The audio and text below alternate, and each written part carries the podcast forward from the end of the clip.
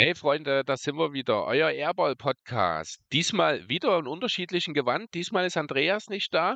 Damit ich nicht alleine hier sitze, habe ich mir natürlich jemanden direkt geholt, der mich ein bisschen unterstützen kann. Das ist niemand Geringeres als Philly von NBA mit deutscher Brille. Hi Philly. Hallo Chris, schön, dass ich hier sein darf. Ich freue mich sehr, mich über Basketball wieder auszutauschen und endlich mal wieder bei euch zu Gast zu sein, auch wenn Andreas nicht da ist. Aber ja, ich freue mich sehr, mich mit dir zu unterhalten über den ja, German Watch. Ja, genau, darum soll es heute gehen. Ich freue mich, dass du da bist, dass das so schön geklappt hat. Ähm, genau, du hast schon angesprochen, German Watch soll das Thema heute sein. Ja. Bevor wir dann auch äh, gleich einsteigen in das Thema, vielleicht, du bist ja zwar schon mal bei uns gewesen, aber ist eine Weile her. Vielleicht ja. erzählst du noch mal ein kleines bisschen was von dir. Mhm. Ähm, ja, vielleicht auch schon mal ein kleines bisschen anreißen, was du aktuell so machst. Da reden wir dann am Ende natürlich nochmal, wenn ich es nicht vergesse, was nicht auszuschließen ist bei ja. mir drüber. Ja, genau. ja das habe ich mir auch aufgeschrieben, dass, äh, weil das passt ja thematisch eigentlich ganz gut bei euch rein, ne? meine äh, neue Twitch-Geschichte. Ja, genau, also, ähm, ich glaube, es war letztes Jahr im Sommer, als ich bei euch war oder sogar noch früher. Äh, auf jeden Fall hatte ich sehr, sehr viel, äh, vor allen Dingen mit Andreas ja gequatscht, weil der in meinem Podcast NBA mit deutscher Brille, ähm, den man auch in allen gängigen Podcatchern findet, ähm, zu hören ist. Ähm, da war Andreas sehr oft als Gast, als Clippers-Experte zu Isaiah Hartenstein, der letztes Jahr da noch gespielt hat. Und ähm, ich habe in dem Podcast ja eigentlich immer so die Teams der deutschen Spieler gecovert und ja extrem verfolgt, analysiert etc. Ähm, analysiert, ja, eher aus, als, als, aus Fansicht, aber trotzdem auch mit, ähm, mit Stats und Stories drumherum.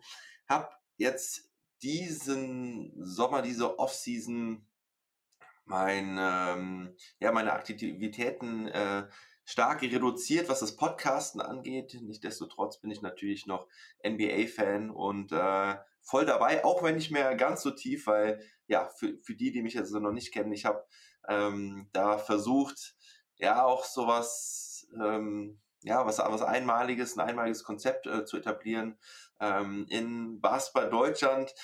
Ähm, ist aber ja nicht, nicht so äh, durchgestartet, wie ich mir das äh, gerne vorgestellt hätte im, im, im Traumfall, dass ich ähm, ja damit äh, im besten Fall sogar äh, einen kleinen Nebenverdienst aufbauen kann.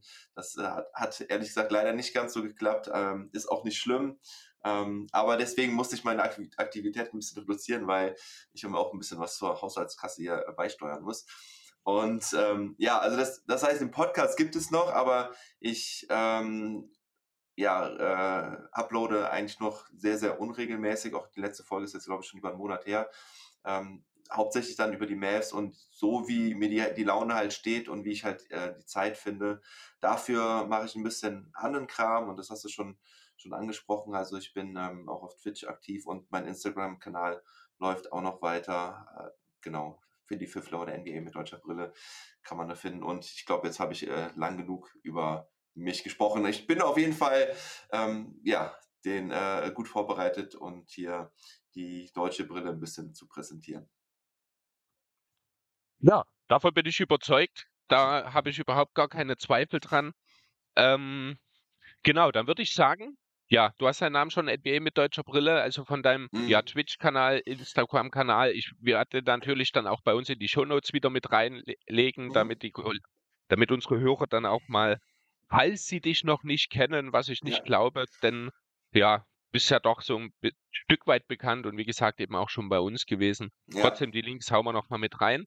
Und da würde ich sagen, dann machen wir einfach direkt los. Ja. German Watch, wie gesagt, sechs Spieler gibt es aktuell, die ähm, ja, aus Deutschland kommen, die deutsche Nationalität sozusagen haben und in der NBA aktiv sind, mhm. beziehungsweise aktiv ist relativ. Ähm, ja. Genau, und da sind wir dann auch schon beim ersten Stichwort, beziehungsweise beim ersten Spieler, das ist Daniel Theiss. Jo. Der ist ähm, aktuell bei den Indiana Pacers seit 2017 schon in der Liga, hat sich in den letzten, ja, ich sag mal, Monaten eigentlich und Jahren so ein kleines bisschen in Richtung Journeyman entwickelt. Ja. Nach, Ne, nachdem er eigentlich, äh, wie es schien, in Boston glücklich und zufrieden auf eine lange gemeinsame Zeit hinaussteuerte, hat sich dann doch relativ viel verändert. Dann war er mal kurz in Chicago, ein paar Monate Houston, dann ging es zurück nach Boston. Und jetzt im Sommer eben dann der Trade rund um Malcolm Brockton, der ihn dann nach Indiana geschickt hat, wo er bisher noch kein Spiel gemacht hat, weil er und ähm, so wie ich das vernommen habe, war das ja auch mit der Organisation, also mit, der, mit der Pacers-Franchise abgesprochen, ähm, den Fokus auf die Eurobasket im Sommer gelegt hat, wo ein sehr, sehr wichtiger Teil unserer Bronzehelden, sage ich mal, war. Das aber eben jetzt hier mit der OP, die ich glaube, vor etwa drei oder vier Wochen hatte, Ja. ähm, bezahlt. Und ich weiß auch gar nicht so richtig, gibt es schon einen Plan, wann er denn möglicherweise zurückkommen kann? Nein, ähm, da halten die sich alle bedeckt. Ähm, das ist, er steht, glaube ich, auf, äh, wie sagt man so schön, ähm, ich habe es mir doch, glaube ich, nochmal aufgeschrieben, out indefinitely, ne? also undefiniert, ähm, wann die Rückkehr stattfinden soll. Aber du hast schön eingeleitet, ja, unser Euroheld Daniel Theiss. Über die Eurobasket werde ich, glaube ich, auch das ein oder andere Wort noch verlieren, wenn wir über die anderen Spieler sprechen. Theiss mhm. war ähm, ein wichtiger Faktor, auch wenn er nicht ähm, immer optimal gescored hat, also nicht immer unbedingt effizient gescored hat, aber extrem wichtig, wer die Spiele gesehen hat, ähm, unterm Korb in der Defense und auch, auch beim Punkten. Nur, ne, wenn man jetzt rein auf die, die, äh, die Field Goal Percentage, glaube ich, guckt, war, glaube ich, im 40er Bereich. Das sollte natürlich für einen Big Man eigentlich ein bisschen ähm, höher sein, aber geile, ey, geile EM gespielt.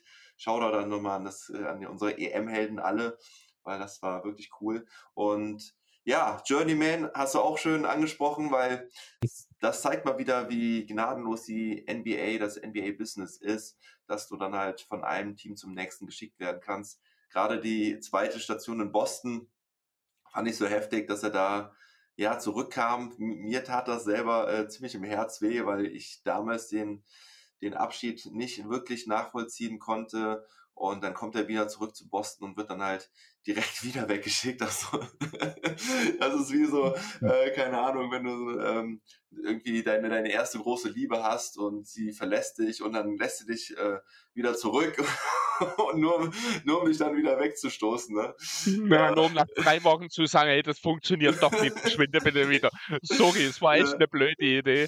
Und dabei waren die, die, die zweite äh, Zeit, die äh, war eigentlich auch nochmal ganz schön. Ne? Also, dass er da ja auch mit ähm, den Celtics eigentlich einen schönen Run hatte in den. Ähm, ja, in den Playoffs. Letztes Jahr bis in die Finals, genau. Ja. Seine Rolle ist natürlich dort in den Playoffs dann ein Stück weit zurückgegangen, was ja. dann auch wahrscheinlich Teil der oder ja Teil des Grundes war, warum ausgerechnet er dann aus diesem ja. Team eben auch mit, gut, der Vertrag hat gepasst und wenn wir ehrlich sind, er war die logische Wahl. Ja. Ne, also gerade wenn ich mir jetzt den Rest des Kaders anschaue, Quent Williams hat einen großen Schritt gemacht in Boston, das wäre die Alternative, ich glaube, gewesen.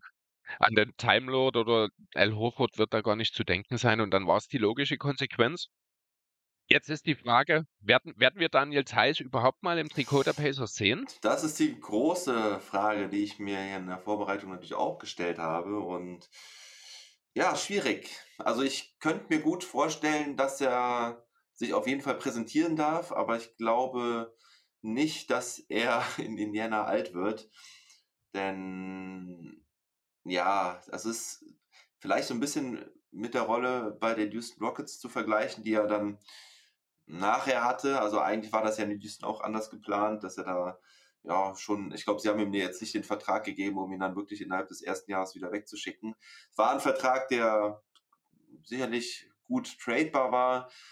Aufgrund der sehr schwachen Leistungen in Houston, muss man schon leider so sagen, ähm, ist es dann ein bisschen schwerer geworden, diesen, diesen Vertrag zu traden, beziehungsweise der Tradewert ist äh, runtergegangen. Dennoch ähm, Thais ist ein mittlerweile auch wirklich äh, solider ähm, Big Man, der auch so anerkannt wird, denke ich, in der NBA.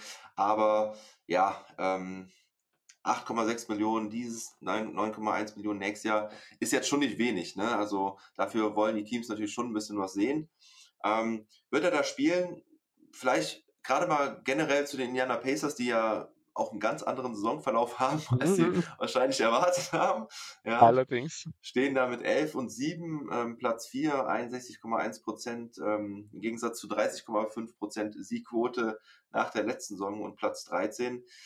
An der Stelle muss ich auch nochmal ganz kurz diesen Kings Trade ansprechen, der sich ja gerade derzeit wirklich nach absoluten Win-Win anfühlt. Ja, ähm, die Kings haben Sabonis damals bekommen und die ähm, Pacers, vor allen Dingen Halliburton und Buddy Hield. Da gab es ja auch viel Diskussion damals drum, was machen die Kings. Ähm, die, die werfen die Zukunft weg. Gut, mit Halliburton habe ich tatsächlich auch ein bisschen damals zu schwach gesehen. Ich habe mich damals bei Twitter ein ähm, bisschen gegen die Mainstream-Meinung äh, gestellt und habe gesagt, ja, die Kings, die versuchen was und Sabonis ist halt ein besonderer Spieler und zeigt er auch jetzt gerade, dass es halt wirklich vielleicht die richtige Entscheidung der Kings gewesen sein mag, auch wenn Halliburton halt auch echt Wahnsinn spielt und die Pacers halt dadurch auch wirklich überfliegen. Und ja, also es läuft halt bei den Pacers super und da ist eine Mentorenrolle vielleicht gar nicht unbedingt notwendig, die vielleicht für ihn dann auch angedacht war ähm, die jungen Spieler so ein bisschen äh, ranzuziehen, Goga Bitaze zum Beispiel. Ne?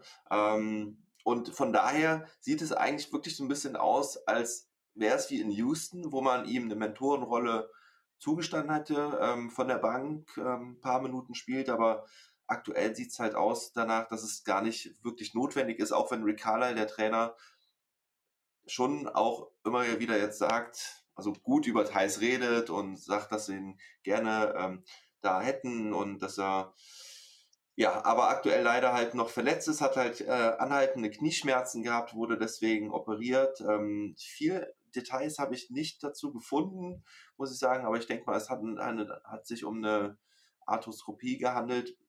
Könnte auch mehr gewesen sein, ich weiß es nicht. Ähm, ja, auf jeden Fall haben die Pacers überhaupt keinen Druck mit Thais Genesung.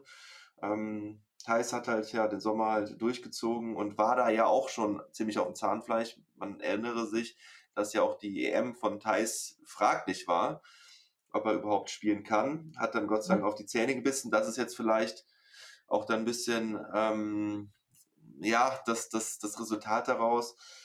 Ähm, ja, und man, man muss schauen, ob er dann nochmal spielen darf. Ich denke mal, er wird sich auf jeden Fall präsentieren dürfen, damit halt eventuell auch der Trade-Wert dann steigt. Aber ich glaube, dass eigentlich glaube ich, dass äh, Thais die Saison nicht bei den Pacers beenden wird. Es sei denn, die Pacers finden halt wirklich keinen wirklichen Trade-Partner oder ein Angebot, dann wird da wahrscheinlich, wird der Versuch wahrscheinlich nochmal im Sommer unternommen werden. Du hast ja jetzt schon verschiedene Punkte angesprochen, ja. beispielsweise den, äh, den überraschend guten 11 zu 7 Saisonstart der Pacers, die ja, ähm, ja, eher am anderen Ende der Tabelle mit der umgedrehten Bilanz vielleicht sogar noch ein bisschen schlechter als 7-11 eher hätten dastehen mhm. sollen und wahrscheinlich auch so ein bisschen wollen. Äh, andererseits, wenn man das hätte wirklich gewollt, dann frage ich mich, warum sind Spieler wie ein Miles Turner und ein Buddy Hield immer noch da? Ja. Das ist, ne, das ist, und da kommen wir halt auch wieder direkt in den Zusammenhang mit Daniel Theiss. Wenn du nämlich Turner wegtradest, dann hast du auf den großen Positionen natürlich immer noch jede Menge Talent in Bitaze, den du angesprochen hast. Mhm. In auch äh, einem Jalen Smith oder einem Isaiah mhm. Jackson, die äh, beide jetzt im ersten, zweiten beziehungsweise dritten Jahr, ich glaube, sind. Bitaze kenne ich glaube schon in sein viertes, wenn mich ja, nicht alles täuscht. der ist schon ein bisschen länger mit, da. Ne? Ich, ist er im dritten oder im vierten? Ist er nicht mit Seien oder so gekommen? Äh, ich erinnere mich immer nur an diese, diese Pressekonferenz, wobei ich gar, gar nicht weiß, wer da daneben saß. Ähm, da saß er mit irgendjemand da und alle haben sich nur. Ja, ihn, stimmt, genau. Das war, das war Cyan oder Chamorant war das, stimmt. Äh, ja. Äh, 2019 ist er mit in die Liga gekommen ja, damals. Ja, ja, genau. Stimmt, das war Bitaze, genau. Jedenfalls, also du hast halt auch trotzdem noch drei recht durchaus talentierte und nach wie vor junge Spieler, die auch Minuten sehen wollen und sich weiterentwickeln wollen. Wer war der andere, den du genannt hast? Hat das Isaiah Jackson? Äh, Jalen Smith. Ja, und hast du nicht noch einen anderen genannt? Ja, Bitaze. Also ja, okay. Jackson, Jalen Smith und äh, ja, und Goga Bitaze. So, Jackson hattest du genannt? Jackson hatte ich mitgenannt, ja, okay, genau. Gut. Mhm. Ja, genau, aber ähm, das sind dann halt drei Spieler, die alle sehr jung sind, sehr unerfahren sind. Solange, wie gesagt, Turner da ist, ist das eine sehr gute mhm. Kombination. Wenn du aber dich wirklich noch dazu entscheiden solltest, einzureisen, und das ist so ein bisschen dasselbe Thema, was die Pacers gerade haben, wie auch die Jazz ja im Westen. Mhm.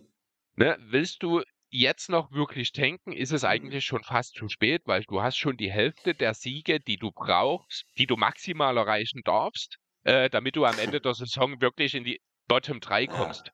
Ne, Utah ist ja noch mal ein Stück weiter. Es ist schon fast zu spät dafür, bin ich der Meinung, jetzt noch ja. einzureißen. Also warum nicht in diesem Team weitermachen? Ja. Dann ist die Frage, ähm, wie gut kommt Thais zurück? Dann kann es nämlich durchaus sein, dass man in Indiana sagt, wir greifen jetzt noch mal an, wir wollen jetzt noch mal als Überraschungsteam die Playoffs oder Play-ins angreifen und mhm. spielen dann eben mit den erfahrenen Leuten, wie eben in Thais, ähm, der ja zweifellos seine Qualitäten hat, wenn er fit ist. Wenn er auf dieses Niveau wieder kommt. Ich meine, er ist jetzt noch nicht mhm. uralt, er ist 30, ich glaube, wenn mich nicht alles täuscht, geworden dieses Jahr. Genau im April, also er ist 30,5 sozusagen. Ähm, da müsste ja noch was gehen, aber ein ähnliches Thema werden wir dann später auch nochmal bei Maxi Kleber haben, mhm. wahrscheinlich immer wieder mal Verletzungsproblematiken bei Spielern, die gerade im Fall von Thais ja doch recht auf ihre Athletik angewiesen sind. Das kann auch mal dafür sorgen, dass eben ein Bruch in der Karriere ein bisschen früher, als das heutzutage eigentlich mhm. stattfindet, mhm. zur Folge haben kann. Der Thais, den wir die, äh, in Boston gesehen haben, finde ich, ist immer noch ein Spieler, der auch einem Contender von der Bank weiterhelfen kann. Deswegen hat mir auch der Pitt in Chicago damals eigentlich sehr gut gefallen.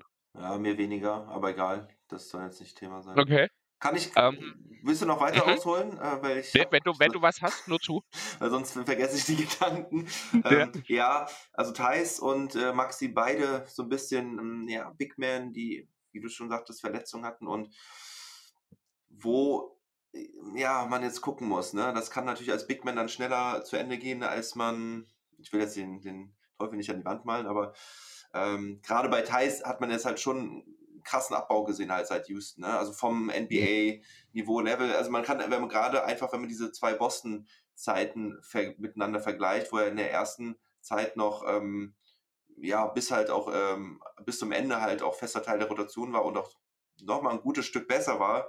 Jetzt ist es schon eher so, er äh, profitiert von seiner Erfahrung und von seiner, von seiner Einstellung und von allem, aber nicht mehr unbedingt vom, von seiner Athletik und von seiner, ja, von seiner absoluten Qualität, ne? ohne ihn jetzt groß äh, schlecht äh, reden zu wollen. Man hat es bei der Eurobasket, wie gesagt, gesehen auch, aber Eurobasket ist was anderes als NBA. Und dann wollte ich jetzt auf den Punkt eingehen, vor allen Dingen, was du gerade gesagt, ja, die Pacers, wie viele andere Teams auch, die einen großen Trade gemacht haben oder einen großen Einbruch gemacht haben, die dann gar nicht so in den Jahre, in das jahrelange Tanking gehen, ähm, wie man es, wie die Sixers, deine Sixers es vorgelebt haben, vor äh, mhm. knapp, ähm, glaube ich, acht oder zehn Jahren. Ja, ähm, ungefähr. Ja, oder ich weiß gar nicht, gar nicht so lange her, ne? E egal. Gefühlt ist es 20 Jahre her. Ähm, aber dass man dann auch die Pelicans ja zum Beispiel, ne? Die haben damals Davis abgegeben und haben gesagt, okay, die, die tanken jetzt vier Jahre. Ähm, aber eigentlich hatten sie ein ziemlich gutes Team noch. Und ähm, wenn dann wenn man dann halt ein paar gute Trades macht äh, und ein paar, die, die Spieler gut zusammenpassen, dann muss das, muss das eigentlich gar kein Jahr dauern. Ne? Und deswegen, ich glaube, halt das Ding ist aber, worauf ich hinaus wollte, wenn sie jetzt weiter erfolgreich bleiben, dann glaube ich auch nicht, dass sie unbedingt Thais dafür brauchen, wenn sie halt wirklich dann auch Turner behalten. Wenn sie Turner allerdings abgeben, glaube ich auch nicht, dass sie dann auch wirklich, ähm, ja, wirklich eine Chance haben, sich ähm, aus überhalb des Mittelfelds zu etablieren, weil ich glaube, Turner ist schon extrem wichtig dafür. Und wenn sie den weggeben, dann, ähm, dann geht es doch eher Richtung Tanking, würde ich sagen. Ne? Ja, genau. Also es ist so ein bisschen eine blöde Situation für Thais. Wenn man in Indiana beschließt anzugreifen, dann bleibt meist Turner im Team, dann mhm. sind die Minuten für Thais nicht wirklich da. Wenn man beschließt einzureisen, dann ist Daniel Theiss vielleicht nicht unbedingt der Spieler, der dann äh, an der Stelle wirklich weiterhelfen kann. Andererseits sage ich, mit den drei jungen Spielern und eben einem Daniel Theiss, der da mit ein, eingreift, beziehungsweise mhm. den und halt eben in dieser Mentoren-Veteranenrolle mit unter die Arme greift, dann sage ich, das kann durchaus eine gute Sache sein, auch zumindest jetzt ja. erstmal für diese Saison. Vielleicht ist es ja dann auch so, dass er wirklich zum Ende der Saison wieder fit ist mit den Pacers. ohne noch irgendwelche Ambitionen zu haben, sich wirklich nochmal ins Schaufenster stellt und im Sommer dann einen Contender nochmal anklopft und fragt, hey ja. Leute, was wollt ihr denn für Daniel Theiss haben? Er hat ja dann noch ein Jahr Vertrag, ich glaube. Das heißt, er wäre danach dann auch auslaufend, oder? Ja, er hat äh, quasi eigentlich noch ein Jahr, meine ich, oder? Aber er hat dann, äh, danach gibt es eine Teamoption. Genau, also es, ja. ja. Also, also er hat, er hat, nächstes Jahr hat er noch garantiert mit 9,1 Millionen und danach äh, gibt's eine, erst ist der Vertrag ich weiß nicht, ob es eine Teamoption ist oder ungarantiert, aber es ist ja im Prinzip das Gleiche. Also danach wird er wahrscheinlich ähm, sich einen neuen Vertrag suchen müssen. Genau, das macht den Vertrag dann auch in der nächsten Saison durchaus wertvoll. Ja. Äh, wo ich sage, das ist wahrscheinlich wirklich die beste Option für Daniel Theiss, die Saison in Indiana zu beenden. Es sei denn, okay. es kommt natürlich für die Pacers irgendwo im Februar nochmal dieses Angebot. Ähm, wo du sagst, ihr, ihr bekommt jetzt ein junges Talent, das wir mal irgendwann gepickt haben und ihr einsetzen können, dafür, dass wir unsere Bigman-Rotation nochmal für den Angriff verstärken können.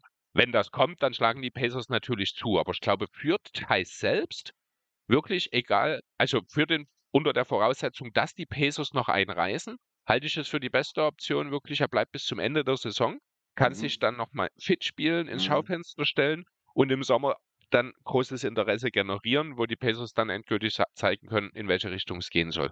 Wo man dann vielleicht eben auch nochmal einen hohen Pick dazu bekommt. Ja. Ähm, aber wir sind uns einig, dass Turner, wenn Turner bleibt, dass Thais dann wahrscheinlich eher keinen Platz in der Rotation hat, weil die jungen Spieler ja auf jeden Fall ja auch spielen wollen. Ne? Theoretisch ja, also andererseits. Nicht nur wollen, sondern sollen, sie sollen auch ja. spielen. Ne? An, ja. Andererseits, wenn man in Indiana eben merkt, in den nächsten 10, 15 Spielen bis zur Mitte der Saison, dass man vielleicht sogar um einen direkten Playoff-Platz mitspielen kann, dann werden die jungen Spieler nicht so viel Einsatzzeit bekommen. Das ist genau das Problem, was die Warriors gerade so ein bisschen haben. Man kann sich nicht so wirklich Fehler leisten, will aber junge Spieler ein, äh, einbauen und das Ergebnis ist James Wiseman in der G-League. ne? Ja. Also. Ja ja, aber ich glaube, aber ich glaube, da sind die Pacers dann dennoch auf dem Pfad, dass sie sagen, okay, wir sind jetzt kein Contender. Ne? Ja. Wir sind jetzt kein Contender ähm, und deswegen brauchen wir diese jungen Spieler, müssen wir sie entwickeln, dass wir vielleicht in, ja, keine Ahnung, ein bis drei, also das wäre jetzt schon krass, wenn man so weit gehen würde, aber dass man, wenn es halt wirklich sehr gut läuft, muss man glaube ich trotzdem noch sagen, ähm, dass sie dann vielleicht ganz oben angreifen können in ein bis drei Jahren oder so. Ne? Wenn Halliburton dann auch noch ein bisschen mehr greift, ist, ja natürlich echt schon richtig gut spielt. Aber ja, die Frage, was ist mit Hield, was ist mit Turner, äh, wo gehen die Pacers hin? Ähm, ich hätte es auf jeden Fall Carly, äh, ehrlich gesagt, nicht äh, zugetraut als alter Mess. ähm, dass er da, ähm, dass das so gut hinkriegt. Ich habe immer gedacht, dass das passt nicht mehr so. Rick Carly und die moderne NBA, hm, habe ich ein bisschen schwierig gesehen. Aber ja, das, ähm, irgendwie hat das doch ganz gut hinbekommen. Sandbox kann es doch funktionieren, genau. Ja, ja, freut mich auch, freut mich auch für ihn, ja. so ist es nicht. Aber ich war da ein bisschen pessimistisch, ehrlich gesagt. Jo. So gut, dann erzähl mal, hast du eine schöne Trade-Idee, was wir mit Daniel Theiss machen können? Ja, das hast du, glaube ich, noch gar nicht so angekündigt, ne? Dass wir. Das ist nur, ach so, genau, das habe ich noch gar nicht gesagt, genau. Also wir haben dann äh, uns die Spieler aufgeteilt, das passt ja ganz mhm. gut bei sechs Spielern, jeder drei sozusagen hat noch jeder eben eine Trade Idee mitgebracht. Die muss nicht unbedingt besonders ernst sein oder realistisch, mhm. ähm, sondern einfach ja, als Gesprächsgrundlage. ich habe mir tatsächlich bei Thais auch einfach mal im Rahmen dessen, welche Spieler ein ähnliches Vertragsvolumen haben, ja. habe ich mir auch einfach mal drei Namen aufgeschrieben. Die können okay. wir ja dann nach deinem Vorschlag gerne auch nochmal kurz besprechen. Ja. Also generell fand ich es sehr schwer, auch bei den anderen. Ähm, wir haben ja gestern schon ein bisschen bei WhatsApp geschrieben in der Vorbereitung. Ja. Ähm, und äh, bevor ich noch einen Trade sage, ich muss, ein, eine Sache habe ich noch vergessen bei den Pacers. Äh, wow, haben die Rookies getradet, oder? Äh, gedraftet. Ru äh, Benedict Masserin und äh, Andrew Nampart. Geil. Also, dass die halt auch äh, ein wichtiger Teil dieses Erfolgs sind nicht schlecht. An, an okay. 8 und 31. Äh, Masserin war ja, glaube ich, ist ja, glaube ich, sogar im Rookie-Ranking auf 1 oder ne, ich glaube jetzt auf 2. aktuell die Rookie-Letter an. Also ja. die letzte, die ich gesehen habe von NBA.com direkt, da war er noch vorne. Ja, ja, ja, ja, genau, ich auch. Naja, das ist auf jeden Fall krass. Und ja, was machen wir mit Thais? Ähm, ja, ich habe überlegt, wo könnte Daniel Theiss noch reinpassen? Gut wir haben es eben ja schon mal so ein bisschen angesprochen, die, die Celtics-Zeit. Also gehört da zu einem Full-Contender? Weiß ich nicht. Dafür reicht es halt vielleicht dann doch nicht mehr ganz, ähm, zumindest nicht in der aktuellen Verfassung. Also wer weiß, vielleicht kommt da ja auch noch mal ähm, der zweite Frühling nächstes Jahr. Aber nice, ja. ähm, ich will es hoffen und traue es ihm durchaus zu. Aber aktuell ist, glaube ich, das Standing nicht so, dass ein Top-Team, ich sag mal, wie jetzt die Celtics oder die Bucks, äh, sagen, Jo, Daniel Theiss äh, mit dem 8 Millionen Vertrag ist, das ist so einer, den, den, den, den wollen wir jetzt. Ähm, ich habe eher, genau, ich habe eher an so ein Team gedacht, was vielleicht ein bisschen underperformt, eigentlich äh, weiter hoch will, aber aktuell noch ähm, Probleme hat und jemanden brauchen kann, der ihnen ein bisschen äh, defensive Stabilität äh, von der Bank gibt, ähm, der ihnen gute Minuten gibt, der ein gutes Vorbild ist, der vielleicht auch ein nicht ganz so intaktes Team irgendwie so ein bisschen zusammenschweißt. Ähm, ja, und da habe ich, ein, ich dann vier Teams habe ich mir aufgeschrieben, wobei ich nur zu einem so ein richtiges Szenario habe, ähm, was einen Trade angeht. Äh, was soll ich als erstes nennen? Die anderen drei Teams oder den, den Trade? Nennen wir erstmal die anderen drei Teams, die okay. du noch mit hattest. Okay, ähm, genau, weil das ist auch relativ unkonkret. Das sind einfach so, so, so Teams, wo, die ich mir mal aufgeschrieben habe. Das, ähm, bei einem habe ich an die Denver Nuggets gedacht. Die ähm, mhm. dein, auch deine Nuggets, ja, ne? Ja. Ähm, die ja auch irgendwie Probleme in der Defense zeigen und da einen gewissen DeAndre Jordan noch haben, der ja. von den Zahlen jetzt in den letzten Spielen gar nicht mehr mal so schlecht war. Ähm, aber äh, vielleicht kannst du das ein bisschen besser noch bewerten. Der halt teilweise auf dem Parkett einfach echt grauenhaft aussieht und ähm, wo ich mir dachte, ja, da wäre halt heißt dann doch, ähm, denke ich, noch ein gutes Upgrade, der den Jungs da halt echt ein bisschen defensive Stabilität bringen kann und ähm, ja, halt einfach solide spielen kann. Ähm, habe jetzt keinen Trade dazu, wie gesagt, aber da an die Denver Nuggets musste ich halt mal kurz denken, weil die ja defensiv, defensiv echt underperformen, obwohl sie ja eigentlich defensiv besser werden wollten. Ja, und jetzt kann ich verstehen, als Backup von Jokic, der gegebenenfalls, wenn der Wurf fällt, sogar mal ein paar Minuten auch neben ihn sing, äh, spielen könnte, mhm. kann ich mir theoretisch vorstellen. Andererseits sehe ich dort perspektivisch halt Signacci in dieser Rolle, deswegen mhm ähm, würde wahrscheinlich eh für das Gehalt kein Trade zustande kommen. Ja, ja, genau. Gehe ich dann auch direkt weiter. Dann ähm, habe ich an die Brooklyn Nets gedacht. oh, die habe ich auch auf meinem. Ich habe einen Namen von den Nets, ist einer meiner Namen. Ich habe Seth Curry hier stehen. Okay. Den, weil er äh, einfach, also wie gesagt, ich habe nur bei BKUF die Gehälterliste ja. und habe mal geschaut, wer ist im selben Gehaltsstruktur. Äh, mhm. Da war halt Seth Curry dabei, wo ich sage, die Nets haben so viel Spacing, theoretisch könnte man einen ihrer Schützen abgeben. Allerdings ist Curry halt mehr als nur der Schütze. Wahrscheinlich wäre Joe Harris der bessere Deal aus Sicht der Nets. Ja. Der ist aber teurer. Ähm, einfach, aber wenn du jetzt die Nets auch schon hast, dann sind wir uns ja einig, dass ja. sie noch einen etwas defensiv orientierteren Backup-Center definitiv gebrauchen könnten. Ja. Hinter Niklas Claxton, denke ich, eine gute Ergänzung auch, ne? als, als Mentor äh, wird das, glaube ich, denke ich, gut passen. Aber ich habe bei den Nets auch einfach keinen Trade gesehen. Ich, du hast Harris und äh, Curry angesprochen, die halt vom Gehalt her so ein bisschen passen würden, aber die würde ich an Netzstelle auch überhaupt nicht abgeben wollen, meiner Meinung nach, weil äh, Seth Curry und Joe Harris einfach so wichtig in den Playoffs sein können mit ihrem Scoring. Und dafür würde ich mir dann Thais nicht holen. Gerade weil es dann halt, also für die Regular Season wäre vielleicht eine gute Ergänzung, aber ich glaube, ähm, in den Playoffs, wo man dann halt wieder kleiner auch spielt, würde dann Harris oder Curry mehr schmerzen, dass, dass die fehlen, also einer von den beiden, anstatt dass du dann Thais halt als Edition hast. Das sehe ich tatsächlich ein bisschen anders. Ja. Ähm, also ich würde, wie gesagt, eher Harris als Curry abgeben an Netzstelle. Harris ist aber, ich glaube, auch der, derjenige mit dem deutlich teureren Vertrag. Ja. Ähm, Curry bringt einfach noch mehr mit. Er ist halt nicht der reine Shooter. Er kann, er ist sehr, sehr gut auch als Pick-and-Roll-Ballhändler beispielsweise, was ein Element ist, was mhm. halt den Netz teilweise schon wirklich hilft.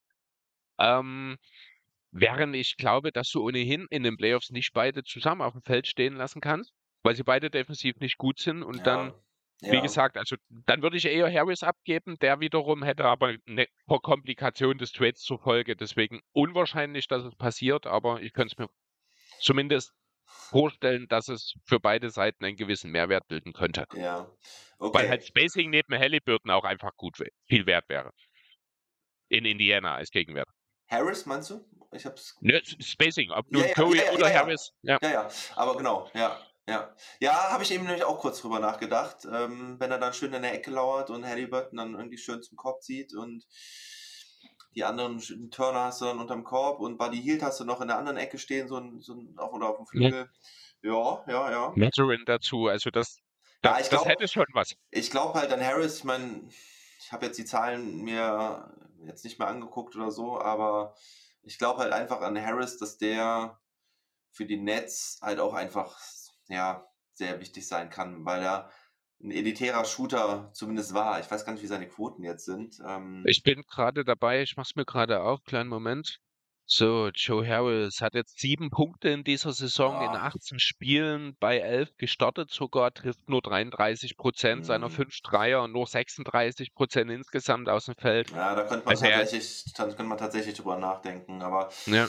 ähm, mir fehlt halt so der, der, der etwas größere Flügelspieler, also mal von Durant abgesehen, der einfach viel den Ball in der Hand haben sollte. Ja. Aber, weißt du, mir fehlt dann so ein großer Flügelspieler, der halt auch mal so ein bisschen über einen drüber werfen kann aus der Ecke. Ähm, den würdest du dann halt aufgeben. Ne? Oder findet hm. sich irgendeinen bei den Netz? Also ich überlege, ja, Watanabe ist halt gerade on ja, fire. Ne? Ja, stimmt. Ja, Na, also, wenn, wenn Watanabe, also wenn Watanabe sich weiter so entwickelt und ähm, und Harris weiter schwächelt, dann könnte ich mir es vielleicht tatsächlich sogar vorstellen, ja. Okay. Ja. Gut, dann komme ich mal. Ich komme mal jetzt zu meinem Trade, weil der dritte, den ich noch habe, der ist so ein bisschen mit Augenzwinkern. Ähm, den den, den lasse ich dann äh, für den Abschluss äh, von Thais. Okay. Da habe ich ein Team, mit dem ich eigentlich schon länger am Liebäugeln bin, mit Daniel Theiss. Also da hatte ich schon ein paar Mal äh, Trade-Szenarien und Destinationen angebracht. Ich weiß nicht, ob wir vielleicht sogar auch mal, äh, schon mal drüber gesprochen haben. Und es ist immer so eine Sache, wo, glaube ich, auch einige schon gesagt haben, na, passt vielleicht Basketballtechnik doch nicht so ganz, aber irgendwie würde ich Daniel Theiss immer Charlotte sehen. Ich hab, oh, ja, ähm, also ich verstehe ich versteh den Punkt. Äh, Charlotte würde jeden halbwegs brauchbaren Sender sofort als Verstärkung ansehen, mhm. oder jeder würde das so tun, mhm. außer den Hornets selbst vielleicht. Mhm. Ähm, ja, aber ich muss dir grundsätzlich widersprechen. Ich möchte Daniel Theis wirklich nicht in Charlotte sehen. okay. ja, also ich denke halt immer, Alley-Oop-Anspiele von LaMelo Ball ähm, als Pick-and-Roll-Partner, Pick-and-Pop-Partner. Ähm, dann, dass er, dass er im Danker-Spot dann lauert, weil das kann Daniel Theiss ja, also wir haben eben über ja. sein Alter gesprochen, aber er ist trotzdem immer noch ziemlich athletisch, ne? Also wie der teilweise die Alley-Oop-Dunks noch stopft und da unterm Korb hohe Bälle erreicht, das ist schon, schon Wahnsinn und bemerkenswert. Das traut man ihm eigentlich erstmal so gar nicht zu, finde ich, aber er hat es immer wieder gezeigt und bewiesen. Ähm, ja, Backup von Plumlee, der da ein bisschen Defense reinbringt, das haben die Hornets nötig. Die Hornets sind auch nicht gerade da, wo sie stehen wollten mit Platz 13. Und das Szenario, was ich mir dazu ausgedacht habe, ist, dass Miles Bridges, der noch das große Fragezeichen ist, was passiert da jetzt eigentlich mit ihm? Er hat ja, ein, wenn ich, korrigiere mich, wenn ich da falsch liege, aber er hat ja äh, quasi das Qualifying Offer immer noch vorliegen, vorliegen und hat es noch nicht akzeptiert. Das heißt, theoretisch könnte er, glaube ich, einsteigen, aber aufgrund seiner ganzen ziemlich ekelhaften Geschichte, also gut, man mhm. weiß ja nicht so hundertprozentig, ja. aber ja, ich glaube, ist es glaube ich so, oder? Dass er quasi. Also, genau, also was ich weiß, ist, dass die Hornets die Rechte an ihm noch ja. haben, weil er halt restricted war. Was genau. ja durch Und deine Beschreibung äh, quasi herbeigeführt ist. Das kann also durchaus sein. Ich habe aber auch gehört, dass er ähm, welche Teams waren es konkret? Die Pistons und die Lakers. Also gerade bei den Pistons war ich sehr überrascht. Ähm, die sich wohl mit dem Namen Miles Bridges befasst haben, was ja wiederum heißt, man, der, dass er ja, nach wie vor wahrscheinlich Restricted Free Agent ist, weil mhm. in demselben Bericht stand dann eben auch, dass die Hornets gleichziehen könnten dann noch mhm. mit diesem Deal. Ja, genau. Ja. Also ich glaube, es ist nach wie vor die Situation, wie sie Anfang Juli war. Anfang Juli oder ja, genau. August, genau. August, ne? Leute Free Agency halt. Genau. genau. Ähm, dass, dass sie eben quasi Also, die haben ihm das Qualifying Offer gegeben, das berechtigt sie dazu, dass sie mit jedem Vertrag mitziehen können und sie könnten theoretisch auch einen neuen noch aushandeln.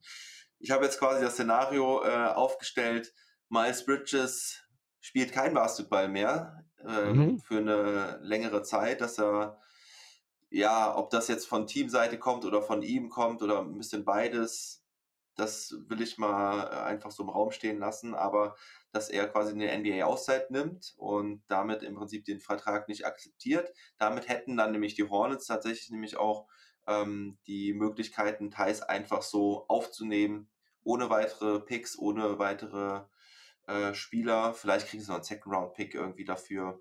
Aber ja, das ist im Prinzip, dass kein anderer Spieler dafür zurückgeht zu den Pacers. Das wäre mein okay. Szenario, wie Thais in einen Trade involviert wäre. Ja, also ich bin mir relativ sicher, dass Miles Bridges nicht zu den Hornets zurückkehren wird. Mhm. Ähm, selbst wenn Bridges irgendwo nochmal jetzt in dieser Saison einen Vertrag unterschreiben wird, bin ich mir auch sehr sicher, dass die Liga dort eingreifen und ihn zunächst erstmal sperren ja, wird. Ja, das ist ja auch die Anderes, Frage, ne? Weil die haben, da hat man ja noch mhm. nichts gehört bislang. Das ist ja, er hat ja noch keinen Vertrag unterschrieben. Er ist ja momentan so. nicht Teil der NBA ja, und deswegen stimmt. Das ist ja erst, wenn er unterschreiben würde, dann kann die NBA handeln. Ich habe allerdings so ein bisschen die Befürchtung, wenn man so in die Vergangenheit schaut, mhm. dass das wahrscheinlich keine allzu große Sperre zur Folge haben wird. Wahrscheinlich 10, 15 Spiele später, ja, werden, denke genau. ich, und dann war es das. Ne? Tra traurig, aber wahr. Ja. ja. Nee, aber ansonsten, natürlich, also sportlich macht es absolut Sinn. Ich bin sogar der Meinung, ein fitter Daniel Theiss sollte meist Plumlee den Starterspot sofort abnehmen. Mhm. Ähm, aber ja, wie gesagt, ich bin kein Fan von dem, was da in Charlotte generell passiert. Mhm. Ähm, ich bin mir auch ziemlich sicher, dass man in Charlotte in den nächsten Wochen anfangen wird, den Notaus-Button zu drücken und dann sind Spieler wie Rosier, Hayward äh, und vielleicht ja sogar ein PJ Washington, wo ich mir sicher bin, mhm. den hat man aus genau diesem Grund keine Extension im Sommer vorgelegt, damit er verfügbar bleibt. Mhm. Ähm, ich denke, da wird noch eingerissen. Von daher, sein. und dann dann wäre natürlich so ein Thais jetzt ja auch kein Problem, aber dann ist das nicht der, der Spieler, ja. um den man sich bemüht. Also wenn man sich auch die Standings anguckt in der NBA gerade, ist, sind halt auch wirklich die Charlotte Hornets, glaube ich, der größte Favorit dafür, dass sie das Team komplett einreißen. Ja, also schlechter im Osten sind nur die Magic und die Pistons, die ja. man dort erwartet hat. 6 zu 14 aktuell die Bilanz. Es sind auch im Westen nur die Rockets und die Spurs schlechter. Selbst die Lakers sind inzwischen mit einer mhm. besseren Bilanz als die Hornets mhm. unterwegs. Ja, ja also genau. Also deswegen, das ist eigentlich wirklich der größte Favorit dafür. Weil eigentlich hast du ja jede Saison so ein Team dabei, mindestens ein Team dabei, was dann irgendwie schlechter spielt als erwartet und wo dann zum Ende der Trade Deadline der große Verkaufen-Button gedrückt wird, ja. Ja, ich habe es übrigens vor der Saison schon gesagt, dass das in Charlotte stark, passiert. Stark, stark, okay. okay. gut. So, jetzt haben wir doch recht viel Zeit mit Daniel ja, Teitz verbracht, genau. wenn ich ehrlich sein soll. Darf ich die Überleitung machen? Ich bitte darum. Ja, das letzte Team wären nämlich, die, wären nämlich die Lakers gewesen, die ich noch hatte, die eigentlich überall immer so irgendwie ein bisschen Thema sind, weil sie halt, äh, ja, auch, wie du eben schon sagst, äh, auch ziemlich schlecht dastehen. Mittlerweile geht es ja schon fast, wir haben zumindest wieder ein bisschen Anschluss bekommen. Aber Lakers wären halt eigentlich auch so ein Team gewesen, wo ich mir einen Thais vorstellen könnte, dass er da ähm, eine Contribution bringen könnte mit na, defensive Stabilität ist da immer so für mich dieses, dieses Stichwort. Ähm, ja, aber also bei den Lakers einen Trade zu finden, ist halt auch nicht so einfach. ne? Also deswegen habe ich da auch kein äh, schönes Szenario äh, aufstellen können, aber generell ähm, vor allen Dingen halt auch mit Dennis, also das, diese, diese Kombo, genau, deswegen halt auch nochmal, ich würde so gern Dennis und, und, und Thais halt in einem NBA-Team ja. sehen. Das wäre, mhm. würde NBA mit deutscher Brille extrem abfeiern. Ja, kann ich verstehen. Man hat es ja auch bei der Eurobasket wieder gesehen, beziehungsweise ja. auch schon in der Vergangenheit in der Nationalmannschaft. Die beiden haben halt eine sehr, sehr lange gemeinsame Vergangenheit. Man mhm. merkt die mhm. Chemie. Ich glaube schon und ich glaube auch, dass Tyson ein guter Komplementärspieler beispielsweise zu einem Davis in einem Frontcourt wäre. Ja, ja. Genau, also das würde sehr, sehr viel Sinn machen, aber das ist halt das Thema Vertrag. Das heißt, hat man gesagt, 8 Millionen mhm. Deal. Ja. Hast du bei den Legos nicht wirklich. THT wäre derjenige gewesen, den man ja. hätte dafür nehmen können. Der ist in Utah inzwischen. Von daher sehr unwahrscheinlich, aber auch eine charmante Idee auf jeden Fall. Und da, um auch einen schon vorwegzunehmen, äh, bei den Lakers, wenn man, wir werden da ja auch gleich über Trades reden, der einzige, der da auch immer wieder so als Trade Asset gehandelt werden könnte, ist halt auch einer der, einer der wenigen, der halt auch wirklich richtig gut spielt, ähm, ähm, ist halt äh, hier Lonnie Walker, der ja. mit 6,4 Millionen einen ganz guten Vertrag hat. Ähm, ja, aber den wirst du eigentlich als Laker auch nicht abgeben, weil das der Einzige ist, der so ein bisschen da vom Flügel was trifft. Aber ja, genau. Willst du mit. Ja, gut, ja. ja? Genau, also Walker hat halt ein bisschen Probleme mit dem Dreier gehabt. Inzwischen ist er konstanter geworden. Ja. Ich glaube aber, weil er ja die Mid-Level unterschrieben hat, erst, ich glaube, erst Dezember oder gar Januar ja. tradebar, wenn mich nicht alles täuscht. Ja, ne? okay, aber das habe ich bei eigentlich allen Trade-Szenarios auch immer jetzt quasi erstmal ignoriert, dass die Trades dann auch, auch, ab, ab ja. 15. Januar oder 15. Dezember, also Schröder darf zum Beispiel auch erst ab 15. Dezember getradet werden. Mhm. Ähm, viele andere Spieler dann erst ab dem 15. Januar äh, hatte ich, glaube ich, irgendwie drin. Ja, okay. Ja, ne? ja. ja genau. Lakers. Gut, also, Lakers, genau. Dennis Schröder ähm, hat auch erstmal lange gefehlt wegen einer Verletzung. Das war was, eine Daumensache? Habe ja, ich das richtig genau, auf dem Schirm? Hatte genau. eine OP am Daumen, die er, ich glaube, da hat er sich eine Verletzung zugezogen in der Preseason oder in der Vorbereitung ist das, glaube ich, passiert. Ja, genau. Also er war ja schon zu Eurobasket so ein bisschen angeschlagen gekommen. Das war aber noch eine andere genau, Geschichte, genau, wenn mich nicht alles täuscht. Das ne? war was anderes, ja. Genau, und dann in der Preseason ähm, stimmt, ja, genau. Ne? Und dann, ja, jetzt hat er was? Vier Spiele, ich glaube, inzwischen gemacht. Ja, die auch gestern, grundsätzlich. Ja, gestern Nacht hat er das erstmal wieder richtig gut gespielt. Also ja. richtig, so Zahlen aufgelegt, die ich mir wünschen würde bei ihm.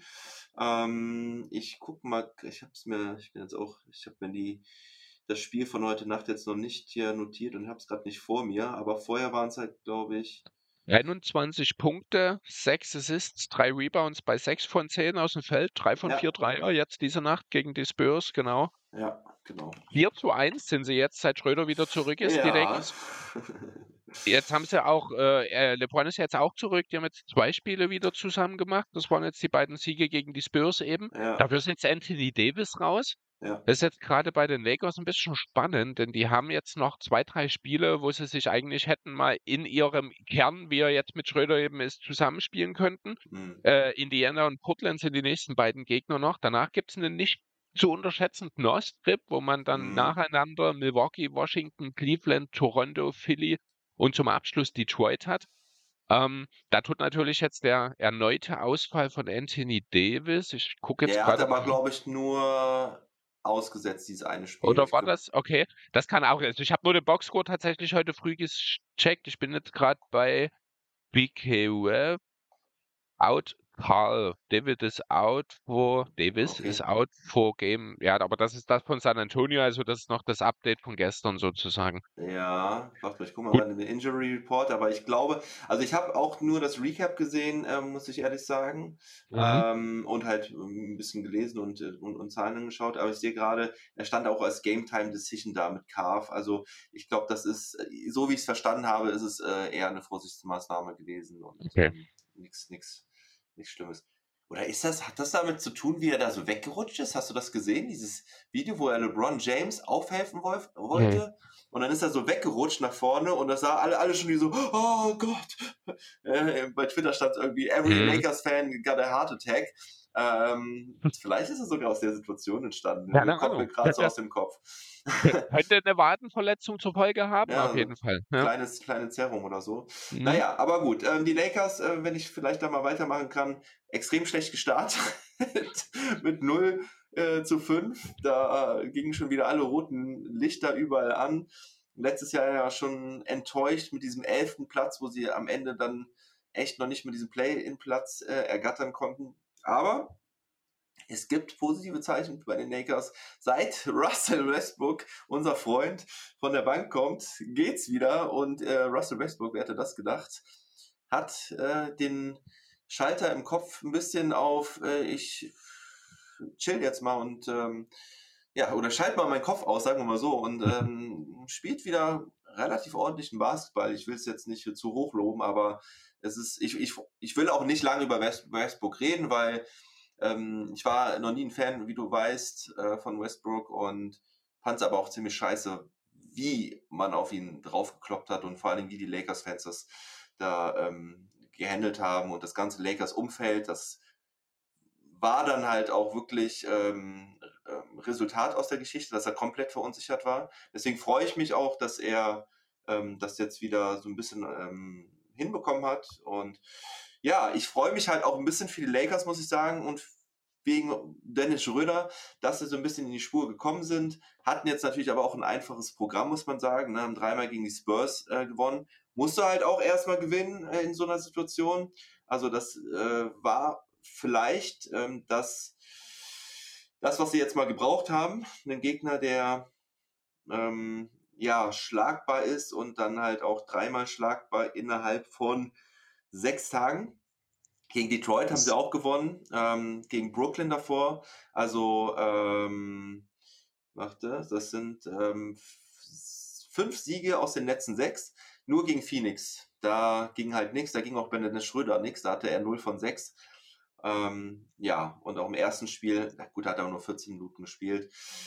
Doch, aber jetzt im letzten Spiel, ähm, was äh, ja auch ähm, lange spannend war, ähm, hat er die, die Zahlen aufgelegt, die du eben genannt hast. Und ich glaube, dass Schröder halt wirklich sehr, sehr wertvoll sein kann für die Lakers. Ähm, hilft ihnen, hat ihnen jetzt schon geholfen mit Playmaking. Ähm, ich stelle mir vor, dass er da wirklich sein Drive-and-Kick-Game etablieren kann. Und Frage ist halt immer, auf wen? Ja, also die Schützen sind ja das, das Problem bei den Lakers. Deswegen die leicht oder ja, schon positive Entwicklung von Lonnie Walker hilft da auf jeden Fall. Aber ja, wir müssen trotzdem halt insgesamt sagen, ähm, dass die Lakers ein, ein, fieses Konstrukt sind an Spielern, an alten Veterans, an Ausgeboteten, an Talenten, die vielleicht gar keine Talente sind, ist es sehr, sehr schwierig. Anthony Davis spielt sehr gut. Das ist halt fast auf Bubble-Niveau mittlerweile wieder. Ja, ähm, das ist natürlich extrem wichtig, dass er muss funktionieren, sonst sind die Lakers nichts, weil LeBron James kann es nicht mehr alleine. Und ähm, ja. Oh, der hat immerhin auch ein Season High aufgelegt, 39 jetzt in die, äh, im letzten ja. Spiel. LeBron, ja. also kann es nicht mehr, er kann es schon noch, er sollte ja. es natürlich in dem Alter nicht mehr tun. Dort setzt auch genau der Punkt ein, wo Dennis Schröder, äh, Dennis Schröder eben die große Hilfe ist. Mhm. Du nimmst LeBron ein Stück weit den Ball aus der Hand, du kannst ihn wirklich entlasten, du kannst eben auch mal ihn öfter auf die Bank setzen, weil es nicht so ist, dass abgesehen von Westbrook sonst kein Playmaking mehr da ist. Ja. Ähm, ich glaube trotzdem nicht, dass wir allzu viel Schröder und Westbrook nebeneinander sehen werden. Mhm. Andererseits ist halt auch das Problem, dass ein eben die Dreier, ne? Also ein Beverly trifft momentan 23 Prozent mhm. seiner Dreier, ein Kendrick Nunn trifft 30 Prozent, äh, ist super inkonstant. Äh, Lonnie Walker hast du schon angesprochen, der hat sich inzwischen ein bisschen gebessert, der trifft inzwischen sogar fast 36 Prozent über die ganze Saison. Da war ich selber mhm. überrascht, ja, als ich die Zahl gesehen habe hat, hat, ich, hat man jetzt auch in den Spielen gesehen, dass er da auch von, von Schröder profitiert, der dann halt ja. wirklich zum Korb zieht, dann kommt dann so ein bisschen die Hilfe und Lonnie Walker hat den Freiraum, dass er da den, den Spot-Up-Shot nehmen kann. Ja, also das ist äh, schon, schon hilfreich wirklich damit, Dennis. Ähm, du hast das mit LeBron angesprochen. Ich wollte damit ja auch nicht sagen, dass er es nicht mehr kann, sondern dass es halt nicht alleine über eine ganze Saison tragen kann, wie er es ja, in den letzten Jahren zum Beispiel fast versuchen machen musste, weil Davis andauernd raus war und nicht wirklich fit war. Ähm, Playmaking, Fastbreak einleiten mit Schröder, ja, auch defensiv natürlich nochmal ähm, auf den Guard-Positionen äh, viel entgegensetzen kann. Ähm, ne, weil da hat sich Schröder ja auch sehr gut entwickelt in den letzten Jahren und jetzt, wo er es den Leuten auch nochmal beweisen will, denke ich, wird er das Level auch wieder sehr hoch hieven, wie er es auch Moment, jetzt muss ich überlegen, vorletztes Jahr bei den Lakers gemacht hat. Da hat mir vor allem nämlich eben auch seine Defense sehr, sehr gut gefallen, seine Giftigkeit. Und damit wäre Schröder wirklich eine, eine gute Ergänzung. Und ich glaube auch, um jetzt mal ein bisschen nach vorne zu gucken, dass er, also er ist ja da, ich denke, dass er schon die Rolle als Sixth Man einnehmen wird. Das ist ja auch noch nicht so hundertprozentig klar, oder ist es klar? Glaube ich nicht. Ich bin mir sicher, er wird starten. Also er ist jetzt äh, ja. nach der Verletzung die ersten vier Spiele, ich glaube, von der Bank gekommen, hat jetzt aber gegen San Antonio zweimal gestartet. Das wird und muss seine Rolle sein mit Westbrook, der weiter von der Bank kommt. ist einfach, es kann eigentlich nur Schröder, der dann im Backcourt entweder von Walker oder von Austin Reeves wahrscheinlich ergänzt wird. Also Walker war ich auch mhm. überrascht, der hat bisher jedes Spiel, wo er verfügbar war, gestartet. Mhm. Deswegen sehe ich ihn da wirklich als fixen Starter. Dazu eben, wie gesagt, dann Schröder, die beiden Stars und ich weiß gar nicht, wer dann unter Umständen der fünfte Mann wäre. Äh, ja, Troy Brown Jr. nee. Ja, warte mal, LeBron, warte mal, LeBron, AD, ähm, na, LeBron, AD, Beverly weiß ich eben nicht, ob das so, unbedingt momentan. Schröder, meinst Beverly und Westbrook von der Bank? Würde ich fast überlegen. Würden sich auch besser ergänzen, bin ich der Meinung, als es Beverly und Schröder machen. Ja gut, das nimmt sich nicht so viel am Ende. Beverly kannst du theoretisch neben beide stellen, aber der ist halt nicht gut aktuell. Das ah. ist das Problem. Mir geht es halt darum, noch ein bisschen Spacing zu generieren. Ich gucke gerade, wer sind so die regelmäßigen Starter. Davis und Walker haben 16. Beverly ist tatsächlich wahrscheinlich dann der fünfte Mann, der startet. Ähm, ich, ich glaube, ja, ja. Ähm, also bis, bis, bislang ist Beverly Troy gestartet. Brown. Aber ja. Troy Brown Jr. hat, glaube ich, jetzt dann ähm, sonst regelmäßig gestartet, mit, neben halt Lonnie Walker auf dem Flügel. Ja, und das, das, das sehen wir doch ja, auch ist, schon, schon was, krass, ja. von was für einer Qualität wir hier bei den Lakers reden. Also ich mag Troy Brown Jr., aber das ist halt, ja, wenn du da irgendwo Richtung Contender unterwegs sein willst eigentlich, das ist halt Kann er kein Starter sein. Dann sollte, ja. ich glaube, auch ein Patrick Beverly aktuell kein Starter sein, beziehungsweise vielleicht, ich meine, er ist auch 34 inzwischen, da kann es vielleicht auch langsam der Abbau einsetzen. Ich, also, das siehst du halt, da fehlt es an Qualität. Aber du, ich glaube, wir müssen wirklich ein kleines bisschen anziehen, denn wir sind jetzt schon bald bei einer Stunde. Wir sind noch beim zweiten Spieler. Okay, ähm, okay lass, mich ganz, genau. lass mich ganz kurz sagen, äh, was ich zu den Lakers noch sehe. Also ich glaube, mein, was ist jetzt Hot Take, aber ich glaube tatsächlich, dass es bei den Lakers noch nach oben gehen wird. Ich glaube, dass die wirklich ähm, sich jetzt finden werden. Ähm, Frage ist natürlich Fitness von LeBron und AD. Die müssen natürlich fit bleiben. Ähm, und ich glaube, es wird aber in die Richtung gehen, richtige Richtung gehen, dass sie äh, sich zumindest im sicheren Play-In-Feld befinden. Ähm, auch, ja, ist schon, schon ein bisschen hot, finde ich, der Take. Ähm, so wie sie äh, bisher performt haben insgesamt. Aber ich glaube halt auch, dass definitiv noch ein Trade geschehen wird. Weil, egal, also, weil sie, denke ich, irgendwas versuchen werden, das Team noch zu verbessern. Ich glaube, das will auch LeBron und ähm, nur das ist halt eben schwierig. So.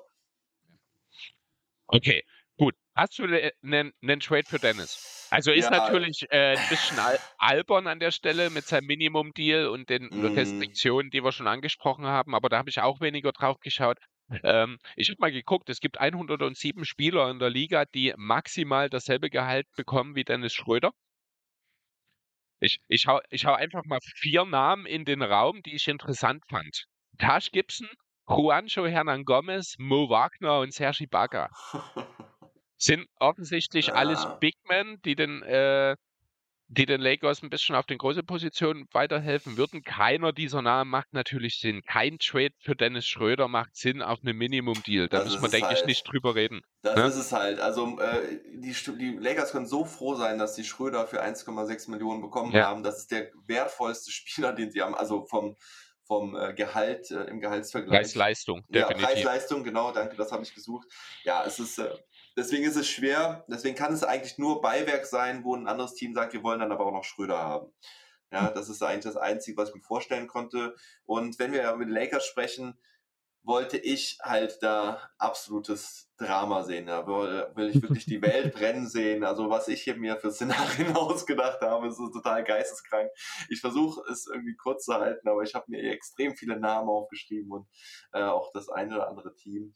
Ähm, ja, ich, ich habe dann echt überlegt, okay, wenn es halt, also da Schröder eh erst ab dem 15. Januar getradet werden kann, mhm. dann dürfen wir eigentlich nicht über die Situation jetzt reden, sondern über die Situation dann ab 15. Januar. Und ähm, ja, da gibt es halt auch das Szenario eben, dass die Lakers echt total weiter abstinken und überlegen müssen, was machen wir denn jetzt mit dem Sauhaufen hier? Und dann habe ich gedacht, okay, LeBron wird getradet. Magic Johnson hat es ja, glaube ich, schon gesagt. Oder, oder wer war es? Äh, LeBron kann nicht getradet werden. Die ganze Saison nicht. Ist es so? Ja, der hat doch eine Extension unterschrieben. LeBron kann die ganze Saison nicht getradet werden. Ah, Sicher? Okay, okay, dann, ähm, das ist schade. Das ist mir. Aber na gut, dann, dann verkürzt sich mein Szenario doch, dann, dann kann ich mich auf die anderen Sachen konzentrieren. Ähm, ich arbeite immer mit dem Fansbow, mit der Trade, Trade Machine, die ist ja super, die kennst du, ne? Sicher auch gerne. Ja, ähm, ich weiß nicht, ob sie es dann irgendwie da vergessen drin hatten oder ob ich es nicht richtig gelesen habe, weil normalerweise ist die ja echt super, da steht eigentlich alles drin, ähm, wie die Restriktionen sind. Okay, ähm, ich wollte eigentlich nämlich das, das, das Szenario machen, dass, ähm, dass ein anderes Team sagt, hier, LeBron kommt zu uns, wir versprechen hier, wir tun alles dafür, dass wir Bronny holen äh, 2024 und wir, und da habe ich auch wirklich an so eher Small Market Teams gedacht, die ähm, die halt das Ganze dann auch aus PR-Sicht dann halt voll aufziehen und mhm. ein bisschen Aufmerksamkeit äh, zu sich ziehen wollen, wie ähm, ähm, ja, ich habe dann an OKC gedacht, äh, an, an Charlotte nochmal, wobei da ich gedacht habe, nee, MJ will nicht LeBron in seinem Team das haben. Das glaube ich auch der, nicht, wegen, ja. wegen, wegen der Goat-Debatte und äh, dass die sich ja eigentlich auch nicht so gern, glaube ich, mögen. Ähm, Wizards Beal versus LeBron, äh, Beal-Tausch gegen LeBron, ähm, brauchst jetzt alles nicht kommentieren. Ähm, Shay Gilgis und dort für LeBron und Shrew äh, back to OKC. Also ganz wilde Dinge. Wild. Aber wenn das die, Detroit, um, um den Detroit Basketball nochmal richtig hoch zu pushen und da, ähm, da äh, Detroit nochmal ins Rampenlicht zu führen.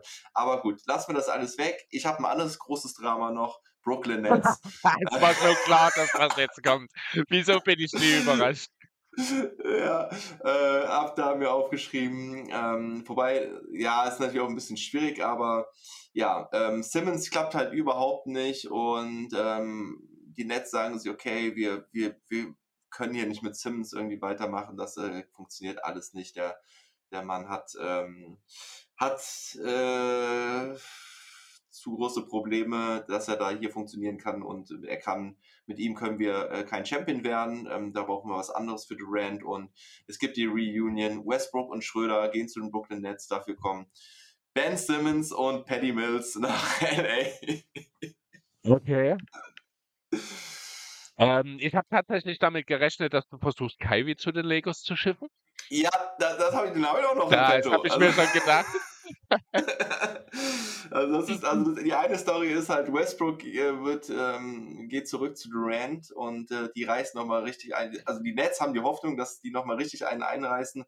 Schröder ähm, ist dann eine gute Ergänzung und ähm, ja auf der anderen Seite bekommen die Lakers Ben Simmons können damit ihre Defense äh, vielleicht noch mal auf ein richtig hohes Niveau packen und ähm, kriegen mit Paddy Mills halt auch noch ein bisschen Shooting ähm, und äh, ja, Floor Spacer und mhm. Point Guard. Ja, ähm, ganz kurz zu Ben Simmons. Der fängt jetzt gerade an, sich langsam zu, ich will nicht sagen etablieren, aber der hat jetzt eine Handvoll ja. sehr solide äh, Spiele gezeigt. Das Einzige, was ja. bei ihm noch so ein bisschen das Problem ist, dass er in den entscheidenden Phasen nach wie vor nicht so richtig agieren will. Ja. Aber die Zahlen stimmen, das insgesamt sieht das alles besser aus. Er hat sich ja auch ein bisschen mit den Philly-Fans angelegt. Er war ja sogar ein bisschen enttäuscht ja. davon, wie wenig er ausgebuht wurde. Ähm, ja. Also ich muss ehrlich sagen, ähm, nach all der Häme, die er abgekriegt hat, auch von mir, muss ich ganz ehrlich sagen, ähm. Er scheint auf einem guten also, Weg zu sein. Scheint seine Rolle zu finden. Ne? Aber natürlich darf man nicht vergessen, er verdient trotzdem auch 35 mhm. Millionen. Und ähm, das, was er jetzt zeigt, ist ja natürlich noch lange nicht 35 Millionen wert. Das stimmt. Ja, deswegen deswegen wäre für mich die Idee, wenn er jetzt nicht weitere Schritte macht und die Entwicklung nicht weiter in die richtige Richtung geht, könnte man halt im Januar, Februar überlegen, da nochmal was zu unternehmen. Du, nimm du mein Problem, ich gebe dir meins und vielleicht sind wir dann beide besser danach. Ja, wäre eine Überlegung wert, auf jeden Fall. Gut, ich denke, mhm. das soll es zu Schröder gewesen sein? Wollen wir einen Schritt weitergehen, ja, gut, oder? Den, den, den, den, den ganz oder? kurz muss so. ich noch den Irving Trade ja. nennen. Ähm, Schröder und Westbrook plus muss man dann gucken, ähm, ob mit was sich die Nets dann noch ähm, vergnügen würden. Ich habe hier äh, Thomas Bryant, Kendrick Nunn oder sogar Walker, den man als, als Laker halt dann nicht unbedingt abgeben will, gegen Irving. Einfach nur Irving dann. Ja. ja, genau. Irving geht alleine äh, zu den äh, Lakers. Die Lakers bauen auf, auf Star Power, hoffen einfach dann, dass Irving, LeBron James und Anthony Davis die, die Scheiße rocken werden und ähm, was halt schon krass wäre, ne? diese drei Spieler in einem Team zu haben. Absolut. Ähm, aber, aber gut, Irving ist eh ein großes Fragezeichen und der restliche Kader der äh, Lakers wäre es dann nochmal erst recht, wenn dann halt noch Schröder weggeht, Westbrook und halt ein Walker wäre eigentlich dann zu viel. Und ähm, ja, Irvings Trade-Wert ist natürlich auch jetzt nicht so, ähm, so hoch bei seinen großen Problemen. Ja, genau, aber das wäre natürlich krass. Und wäre halt ja. auch schon vorstellbar, ne? weil ähm, die Nets mit Irving ja auch immer gucken müssen, was machen wir denn mit dem Kerl jetzt? Also ist eigentlich eine Katastrophe, dass er schon, dass das jetzt auch wieder alles unter Teppich gekehrt ist im Prinzip oder vergessen. Ja, war ich auch ein bisschen enttäuscht, auch das aus der Spielereien, auch von der Seite der Gewerkschaft, ja. da wurde mir ein bisschen zu sehr sich hinter Irving gestellt. Sportlich wäre das natürlich ja. ein klarer Mehrwert, vor allem für die Lakers, das steht völlig außer Frage. Aber ja. ähm, auch ja, ich habe deinen Take dazu gehört, hast du ja schon viel zu gesagt und da will ich dir nur nochmal zustimmen. Genau. Gut. Gut. dann gehen wir jetzt nach Dallas, würde ich sagen. Schauen mal, werfen mal einen Blick ja. auf Maxi Kleber. Der hat auch zuletzt ein bisschen Verletzungsprobleme gehabt. Er ist ja. seit 17 in der Liga, immer in Dallas. Das, was wir uns bei Daniel Theiss und Boston erwartet hm. haben. Maxi Kleber zieht das durch. Und ich habe da auch überhaupt gar keine Zweifel dran, dass sich das jemals ändern wird, wenn ich ehrlich sein soll. Das ist gut, das freut mich. Ähm, ja, wir haben ja uns die Trades aufgeteilt. Du hast ja gleich gesagt, Maxi kann, wie war das doch? Ich glaube, Maxi kann ich nicht, war die Wortwahl, die du geschrieben hattest. Ja. Ähm, ja. Ich, ich, ich verstehe total, warum. Ich habe hier äh, am Ende einen Trade, da werden wir dann zum Schluss drauf kommen. Der ist ja, auch nur aber, pro forma eigentlich. Okay, aber bei mir ist es halt eher, dass ich sage, ich kann es vom Herz her nicht. Ich, ich ne? verstehe, also, also, ich, ich würde ja. es auch, also es gibt keinen Deal, der zustande kommt, den die Maps einfach machen würden. Ähm, zum einen einfach, weil die mhm. Maps wahrscheinlich die einzigen sind, die Maxi Klebers Wert, nee, nicht die einzigen, das klingt doof, aber diejenigen, die Maxi Klebers Wert mit Abstand am höchsten ansehen, weil ja. einfach das diese perfekte ja. Situation ist. Und zum anderen, das spielt natürlich auch eine Rolle. Es ist Maxi, es ist in Dallas. Ähm, abgesehen davon, dass da alle eine Herzensgeschichte draus machen, ist es auch einfach, mhm. es würde sich unheimlich falsch anfühlen, Maxi Kleber in einem anderen Trikot zu sehen. Mhm. Deswegen, ja. also. Also, für die, die mich nicht so gut kennen, ähm, ich bin absoluter Hardcore MFFL, also Mavs-Fan for Life, Die Hard Mavs-Fan, äh, hab mir die Schmach heute Nacht auch angeguckt, live ähm, gegen die Raptors. Das war mhm. ganz traurig und leider fast schon zu erwarten. Also, wir haben jetzt viel geredet über Schröder und ähm, Thais und ich will es echt bei den Mavs kurz halten, weil erstens tut es mir gerade aktuell ziemlich weh und ähm, ich habe ja, ich habe echt keine große Lust äh, über die Mavs zu sprechen. Machen leider im Moment echt nicht kein Spaß oder wenig, sehr sehr wenig Spaß nur meistens nur im ersten Viertel, wenn ja. Luca noch fit ist. Ähm, ich will auf die Themen, also über die Mavs könnte ich jetzt eine Stunde reden, aber ich will es einfach nicht und wir haben noch nicht so viel Zeit. Ähm, ja, deswegen, deswegen sage ich, die Mavs sind enttäuschend bislang. Ähm, Maxi ist wichtig und gut, wie du schon sagst, ist bei den Mavs, hat er eigentlich eine super geile Rolle hat einen Shooting Slump, bringt die Zahlen nicht gut. Ähm, ja, also der Dreier trifft er leider nicht. Letztes Jahr wusste man, dass er verletzt war vor den Playoffs, hat sich dann vor den Playoffs auskuriert, war dann in den Playoffs wieder richtig gut. Das hat man sich eigentlich für dieses Jahr erhofft, vor allen Dingen, weil er ja auch die Eurobasket extra deswegen sausen lassen mhm. hat. Hat leider bislang noch nicht so geklappt. Und dennoch sieht man, dass äh, Maxi einfach ex extrem wichtig ist für die Mavs ähm, ist äh, ein richtiger Schlüsselspieler, der die Defenser zusammengreifen lässt, ist auch in der Offense extrem wichtig, ähm, weil er den, den Floor spaced und trotzdem intelligente Plays macht. Hat leider letzte Nacht gegen die Raptors ist er am Ende nicht zum Korb gezogen, hat dann den Pass gesucht, er hätte eigentlich aggressiv äh, ähm, zum Korb ziehen müssen, hat dennoch ein gutes Spiel gemacht, hatte glaube ich 5 aus 7 oder so, also war zwischenzeitlich bei 5 aus 6, hat seinen ersten Dreier direkt wieder getroffen. Ähm, ja, und hat eigentlich eine super, den Set habe ich mir rausgeschrieben, deswegen muss ich den nochmal sagen, hat eigentlich eine super, äh, net, super Net-Rating mit äh, Josh Green und Chris Wood zusammen. Also im Two-Man-Lineup sind die dabei über äh, 10 und das bei keiner Small Sample Size, sondern bei äh, über 180 Minuten zusammen auf dem Floor. Und äh, mit Josh Green und Christian Wood zusammen sind es sogar 22,2 im Net-Rating positiv. Also das ist, glaube ich, ein bisschen Coaching auch. Äh, also ich, ich, ich äh, hoffe, dass Kit da jetzt auch Lösungen findet, weil es gibt definitiv, die, die ja teilweise so dominant, dass sie eigentlich unschlagbar wirken. Aber das machen sie halt leider nicht über vier Viertel, sondern nur ein bis drei Viertel in einem Spiel. Und es ist enttäuschend, aber ich glaube, sie werden sich wieder fangen. Immer wenn man denkt, dass Luca und die Mavs es irgendwie nicht hinkriegen, dann überraschen sie und dann finden sie zusammen und dann werden sie gut. Und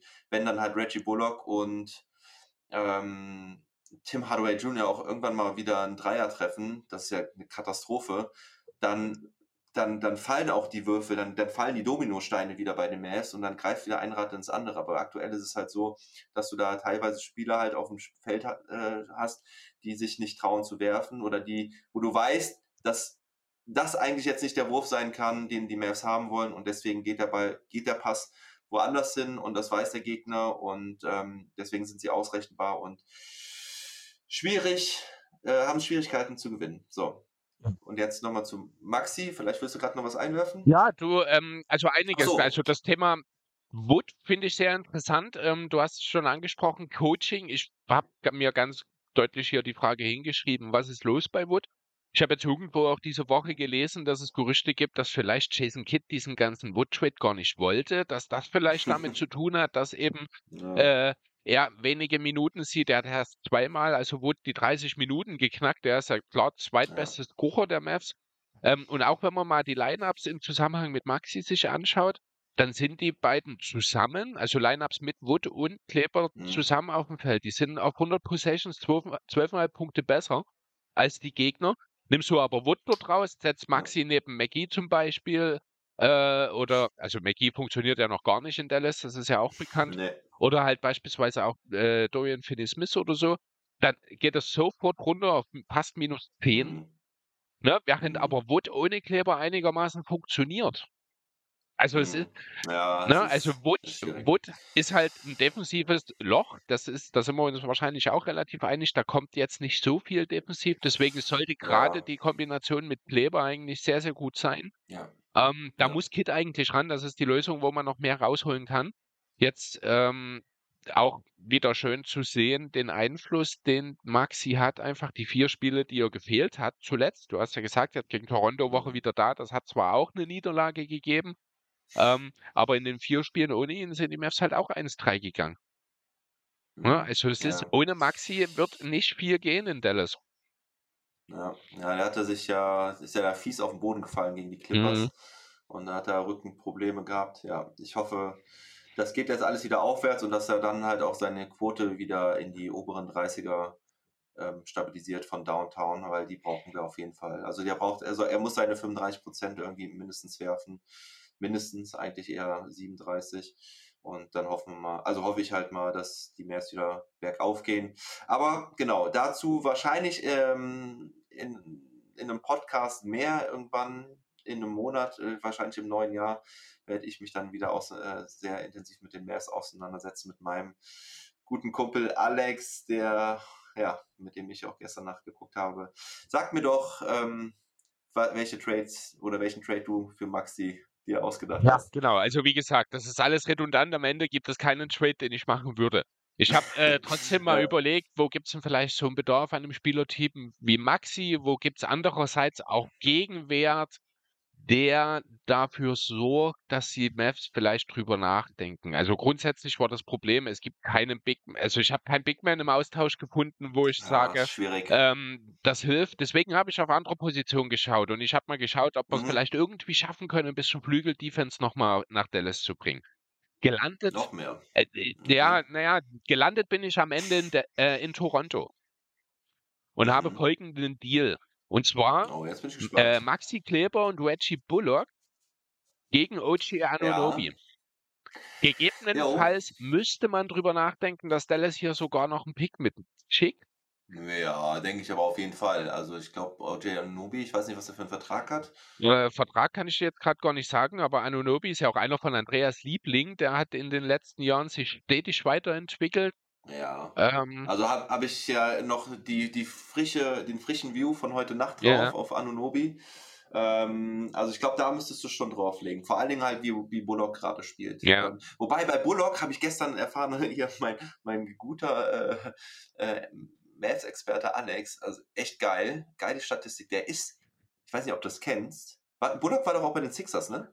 Äh, Bullock war bei den Clippers früher mal, aber bei den Sixers ja, nicht, glaube nicht bei den. Also er hat es, wenn ja, dann, zumindest nicht geschafft, sich in der Rotation groß zu spielen. Warte mal, oder mit welchem Team verwechsel ich das gerade? New York, ähm, ach so, nee, ich äh, habe an seine New York-Zeit gedacht. Ähm, ja, ich habe gerade irgendwie Richtung genau, Osten. Ja. genau. Ähm, der hat ab Januar ist der 10% besser mit seiner Wurfquote. Ich weiß nicht, ob Field Goal oder Dreier. Ähm, als in den Monaten davor, ja. über seine ganze das Karriere. Das ist immer so. Reggie Bullock ist immer jemand, der braucht ein halbes Jahr, um in die Saison zu kommen. Ja, das war schon, ja, das war früher schon so, das stimmt. Aber, aber kanntest du die Statistik auch dazu? Also nicht so im Detail. Also, ich wusste, weil das ist letztes Jahr schon mal Thema gewesen. Das war, ich glaube, ja. auch in seinem letzten New York-Jahr schon mal Thema, dass er wirklich immer erst einmal richtig, richtig schlecht trifft, wie er es jetzt auch aktuell mit 28 Prozent macht bisher. Ähm, mhm. und dann aber im Laufe der Saison sich immer noch hocharbeitet. Er hat einen Karriereschnitt von 38 Prozent. Wenn du das nur auf Oktober und mhm. November gibst, sind das wirklich wahrscheinlich 25 oder sowas. Mhm. Ja. Mhm. ja, crazy. Also auf jeden Fall deswegen, dann sollten die Mavs vielleicht noch bis Februar ja, warten, bis der Trade-Wert von Bullock steigt, weil dann müssten wir vielleicht nichts mehr dazugeben. Mhm. Ähm, also Anonobi fände ich sehr gut. Du gibst natürlich dann trotzdem aus Mavs Sicht äh, ja schon zwei gute Defender auch ab, wobei auch Bullock da mir aktuell nicht so gut gefällt, muss ich sagen. Ähm, für die Raptors, ja, ich glaube, es macht halt insgesamt so ein bisschen wenig Sinn für die Raptors, weil Maxi ist halt schon 30, wie gesagt, und ähm, von dem kriegst du natürlich noch ein paar gute Jahre, denke ich, oder solltest du zumindest mit rechnen können. Bullock ist jetzt auch schon 31, also ja, ich weiß nicht, ob ich an Raptors Stelle das machen würde. An Mass Stelle fände ich es schon interessant, weil du mit Anunobi jetzt auch jemanden, den du Luca von dem du halt noch viele Jahre was haben würdest dann. Ne? Deswegen habe ich eben auch nach dem Vertrag gefragt, aber ja. ich meine, der müsste eigentlich noch relativ lang gebunden sein. Ist tatsächlich und zwar bis 24, 25. Er hat hier, ja. also von 21 von letzter Saison, vier Jahresvertrag über 72 Millionen. Also um es kurz zu machen, Anenobe wäre halt ein schönes Upgrade gegenüber Bullock für die Starting Five, ja. ein richtig gutes. Ja, ähm, ich sehe die, die langfristige Perspektive da. Maxi würde dir von der Bank fehlen. Ähm, da müsstest du dann halt irgendwie nochmal was nachbessern. Ach, du wirst halt ähm, halt dünn auf groß. Das definitiv. Ja, also du hast halt im Grunde, hast genau. du Howell, McGee und Christian Wood dann nur noch auf den großen Positionen. Du musst dann mit Finney Smith und eben auch mit Anunobi teilweise auf die vier ausweichen, was in der heutigen NBA okay ist. Ja, aber defensiv hast du halt, du hast null Win Protection, solange McGee nicht funktioniert. Ob das dann halt vielleicht ja. besser funktionieren würde, wäre die andere Thematik. Ähm, aber wie gesagt, also machen würde ich diesen Deal anstelle der Maps vielleicht, anstelle der Raptors sicher nicht. Ich habe keinen Deal gefunden, wo ich sage, daraus entwickelt sich ein Win-Win. Ja, Gibt's für Maxi einfach nicht, weil er ist in seiner Win-Win-Situation.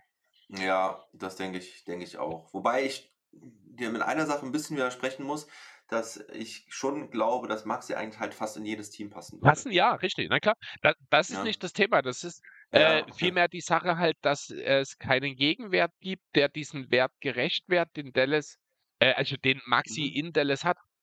Ne? Also Dallas mhm. wird den Wert von ja. Maxi halt immer deutlich höher sehen, als wahrscheinlich das, was potenziell als Gegenwert kommen könnte, weil es eben Maxi in Dallas ist. Also ich, ich Allein, allein schon für ihn der deutschen Fanbase. Ja, ich glaube aber auch, dass das nicht unbedingt, also dass das auch ja, in Dallas, dass das ein Cuban sieht, ja. das verstehst du, ja. das meine ich. Also man, die lieben ihn ja, alle, genau. die lieben ihn alle, die lieben, weißt du, das ist ja aber auch so, weil sie ja einen Dirk geliebt Richtig. haben, ähm, ne, allein wirklich so ein bisschen von dieser deutschen Mentalität, Arbeitstier, Profi, Vollprofi und das sehen sie halt auch alles in ihm wieder und dann, der macht die Drecksarbeit, er ist sich für nichts zu schade, ist ein guter Arbeiter, ist sehr äh, bei im ganzen Umfeld mit allen Teammates sehr gut eng, eng verknüpft, hat immer da gute Connections und Beziehungen und ähm, das spielt natürlich noch, noch mit, auch wenn es am Ende natürlich die Leute, die da alle sitzen, sagen, oh, man ist a Business. Also wenn es wirklich ein und, und da sehe ich halt Maxi schon ein bisschen als Trade Chip. Also wenn du wirklich einen besseren Spieler bekommen willst, um Richtung Championship zu denken. Du tradest ja, und deswegen den Anonome-Trade, würde ich halt schon sagen, du tradest für den besten Spieler, ja, ne, nach diesem Motto. Da ist halt dann Maxi schon ein Trade-Chip auch. Ne? Und deswegen habe ich immer so ein bisschen Angst, dass es doch irgendwann passiert, auch wenn ich es nicht hoffe und naja, eigentlich auch nicht glaube. Aber ich habe ich hab halt auch die deutsche Brille auf. Also von daher. und ich bin naiv. Ich bin naiv. Das ist so, das, das ist meine Schwäche. Nee, aber ich, also ich, ich sehe das grundsätzlich sehr ähnlich wie du. Also ich kann es mir nicht vorstellen. Mhm. Ich sehe Maxi seine Karriere in Dallas beenden. Ähm, Im schlimmsten Fall vielleicht ohne Titel, aber das denke, das wäre auch eine Sache, die er verkraften kann. Ich kann es mir einfach nicht vorstellen, dass da irgendwie nochmal man getrennte Wege geht.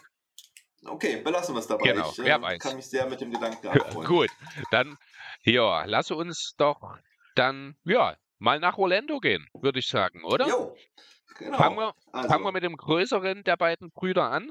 Das ja. können wir wirklich relativ kurz halten, denn das ist tatsächlich neben Thais der eine andere, der Nein, stimmt nicht. Du hast mich korrigiert. Ich habe selber noch gar nicht. Es war sogar gegen meine Sixers, aber ich habe ja. das Spiel leider nicht gesehen. Mhm. Ähm, ah. Mo Wagner hat seinen ersten Einsatz in dieser Saison geliefert. Yes, yes, he's back. Yeah. He's back. Nicht so gut, aber das ist, ist ein typischer Mo eigentlich zum Einstieg. Ja, ich wollte gerade sagen, äh. also für, für eine Rückkehr aus der Verletzung ist das schon erstmal okay. Sieben Punkte, fünf Rebounds, ja. was waren es, zwei von acht aus dem Feld, ne? also nicht so prickelnd. Ja. Aber das ist schon, ja, gut, ein von sechs Dreiern, das läuft dann halt nicht. Ähm, trotzdem, ja. schön, dass er wieder da ist, schön, dass er Definitiv. zeigen kann, dass er äh, ja noch da ist eben. Trotzdem muss ich ehrlich sagen, glaube ich, ist die Rolle, die Moritz Wagner in Orlando bekommen wird, perspektivisch keine besonders große. Ja, ist schwierig, ne? Ist schwierig, weil die Magic einfach so gespickt sind mit Talent. Das war auch letztes Jahr schon so. Mhm. Der große Vorteil ist, dass sie auch immer alle verletzt sind Orlando. Deswegen hat er doch irgendwie wieder immer eine Chance. Ähm, ja, äh, kurz zu Orlando ist natürlich jetzt auch einer meiner neuen Lieblingsfranchise. Also war es schon, schon war es eigentlich schon immer. Ich war schon immer Magic-Fan. Ich habe hier auch so einen schönen Cup, ähm, so, so, so einen großen Becher, den ich aus, der, aus dem Amway Center habe. Amway Center, Amway Arena. Ich im Arena Center verwechsel ich immer. Nee, Center, Center passt, ich glaube, ja. Äh, ja, ja. Äh, war ich halt auch schon selber ähm, in der Halle damals gegen die Indiana Pacers. Äh, sehr geile Erfahrung. Und ich habe äh, Shaq war mein erstes Trikot. Ne? Also ich finde es ziemlich geil, dass Franz und Mo bei Orlando sind, weil ich mochte Orlando schon immer und ähm, geil, dass die Brüder da jetzt so am Start sind. Das ist natürlich auch was, was NBA mit deutscher Brille absolut feiert. Das Größte, was mir eigentlich passieren konnte, irgendwie so. Ähm, ja, die Magic sind, sind definitiv noch ein Tanking-Team. Ähm, haben letztes Jahr 22,60 gehabt, waren damit letzter im Osten, haben sich da um den letzten Platz mit den Pistons gestritten. Das machen sie aktuell auch, äh, wobei sie aktuell noch vor den Pistons sind, ähm, haben eine ähnliche Bilanz, 5 zu 14, also auch 26 Prozent so. Ähm, ja, und zeigen aber weiterhin halt auch wirklich gute äh, Ansätze ähm, jetzt muss ich, bevor ich das vergesse, äh, Paolo Banquero, ähm, oder Paulo, Paulo sagt man einfach, mhm. Banquero ansprechen. Ich wusste übrigens auch nicht, dass er Italiener Dankeschön. ist. ja, ich habe ich hab euren äh, Titans Podcast äh, nicht ganz gehört, mhm. aber ich glaube die erste halbe Stunde mit Schimaike mhm. und da hast du Banquero angesprochen. Äh, Schmikale, Entschuldigung. Ähm, ähm, äh, war, sehr, war sehr äh, interessant und äh, ähm, ja, aufschlussreich und äh, cooler Podcast, definitiv. Und äh, ich musste so lachen mit, also, ich wusste gar nicht, dass der Italiener und ich so, oh krass, ich auch nicht. Das ist auch voll an mir vorbeigegangen. Wir haben ja noch die Drafts, den, den Draft ja, zusammen stimmt, gemacht. Genau, bei richtig. Mir warst ja noch bei ja. mir im Podcast im Sommer und äh, komisch, es ist auch voll an mir vorbeigegangen. Verrückt. Äh, lustig. Ja. Aber, naja. aber du hast jetzt auch schon, ich würde das gleich mal aufgreifen, einen der wichtigen ja. Namen in Bezug auch auf Mo Wagner genannt. Paulo Banquero ist natürlich derjenige, der jetzt hier in den ohnehin schon sehr talentierten Frontcourt der Magic noch dazukommt. Um mal noch ein paar andere Namen zu nennen, da ist natürlich ein Wendell Carter Jr., den man aus Chicago als Starting Center der Zukunft geholt hat, damals in diesem Woods Trade. Mobamba hat einen neuen Vertrag unterschrieben, der äh, jetzt im Sommer, der mhm. auf der 5 beheimatet ist. Wir haben einen Jonathan Isaac, der, wenn fit ist, wahrscheinlich einer der besten Defensiv-Wings, Vierer der Liga sein wird. Ja. Und aber mit großen Fragezeichen. Aber, mit und, großen, aber jetzt kommt Genau, und, und wir haben und. noch die, die neue Center-Legende Bol Bol, die eigentlich ein Small Forward ist. Ähm, Geil. Und gerade endlich typ. seinen großen Durchbruch schafft. Wow. Ne, also es ist, wow. es ist Wahnsinn. Also es ist super schwierig, das äh, alles unter einen Hut zu bekommen. Bol Bol jetzt inzwischen 14 Spiele in dieser Saison gestartet. Völlig zu Recht, muss man sagen. Ja, schießt die Lichter Mega. aus. Er trifft aktuell 41 Prozent seiner Dreier, äh, 64 Prozent seiner Zweier, holt acht Rebounds dazu, bewegt sich wie ein junger Gott. Äh, ist echt Wahnsinn. Man, man, man, man, kann eigentlich nicht genug loben. Ja. Also ich bin auch so begeistert. Für mich die geilste Story der Saison bislang. Bull Bull, der ja, wo man ja wirklich die letzten Jahre jetzt immer drauf geguckt hat, was macht er. In jedem Spiel warst du gespannt. Ja, ich weiß noch, als er seine ersten Spiele in der Bubble bei Denver gemacht hat, glaube ich. War, äh, er war, er war Denver, ja. ja. Genau, weil, genau, vorher in der, vor, in der Corona-Saison war das, da hatte er fast gar nichts gespielt und in der Bubble hat er dann, glaube ich, ähm, hat er dann, glaube ich, ein paar Spiele äh, oder hat er ein bisschen mehr gespielt. Und es war einfach so interessant, ihn zu sehen. Und er hat es aber echt nicht auf die Kette so richtig bekommen. Ähm, und was er jetzt macht in Orlando, wo er eigentlich schon abgeschrieben war, er, er, er die, die Celtics haben mir sogar Geld an die Magic gegeben, dass sie ihn abnehmen, ja. auf, aufnehmen, ja. Und jetzt reißt er da so eine, äh, so einen ab. Ähm, ein, eins wollte ich noch, ein Stat wollte ich noch ergänzen, aber jetzt finde ich den nicht. Wie viele Blocks hat er? Was siehst du äh, warte kurz, habe ich gleich. Blocks sind ja auch zwei Blocks pro Spiel, genau, in gerade mal 26 Minuten. Ja, Wahnsinn. Ja, genau. Also äh, Wahnsinn. 8,2 äh, Rebounds, er trifft seine Freiwürfe gut, 13,3 Punkte. Also wo, die, wo sie, wie sie den jetzt so aufgepäppelt bekommen haben, geil. Aber da siehst du wieder, krass NBA-Business. Seine, seine Karriere war schon fast wieder beendet, oder also seine NBA-Karriere zumindest. Und äh, da kommt er zu einem Team ähm, durch Glück, dass die Celtics da irgendwie gerade, ich weiß gar nicht mehr genau, irgendwie gerade ein bisschen Cap Space noch freischaufeln ja, müssen. Oder das, war, das, war das nicht im Vorfeld des Porten, die ist ein Dump einfach, um das Platz zu schaffen, ja? Ja, ja, ja genau. Und dann und die, die, die Magic sagen, ach ja, wir haben ja noch einen Rosterplatz frei, Bull Bull, den gucken wir uns gerne mal an, den peppeln wir ein bisschen auf und dann ist er hier, haut der, haut der hier so einen Start in die Saison rein. Geil. Und ein, ein Spieler muss ich noch erkennen, Chuma Okiki, der ja, auch nicht stimmt. zu unterschätzen ist. Der, aber, ne, der ist nämlich auch noch da. Jo, aber den ja. sehe ich eher doch mehr Richtung Flügel, ja, also drei, wenig, ja, vier. also wenig. Und, und Mo eigentlich, eigentlich eher Richtung 5. Eher 4, 5, ne? genau, also darauf will ich hinaus. Ja. Aber trotzdem ist es halt, bei den ganzen Namen, die wir jetzt genannt haben, es wird unheimlich schwer für Mo äh, Minuten konstant zu finden. Andererseits muss man ja. eben auch sagen, hat er zumindest offensiv, ich glaube, ähm, mal abgesehen vom Banquero, der da natürlich ein paar Stufen drüber ist, ähm, das mhm. versierteste Skillset. Also er ist schon jemand, den mhm. man eigentlich schon, ähm, ich denke da immer so ein bisschen an den Maurice Bates. Mhm. So als Instant ja. Big Man Offense Option kann ich ja. mir schon vorstellen, dass er seine Rolle auch dauerhaft in der Liga haben wird. Nur bei der bei der Dichte in Orlando weiß ich nicht, ob das zwingend dann ähm, ja, ja, in der Altersresidenz von den USA sein muss.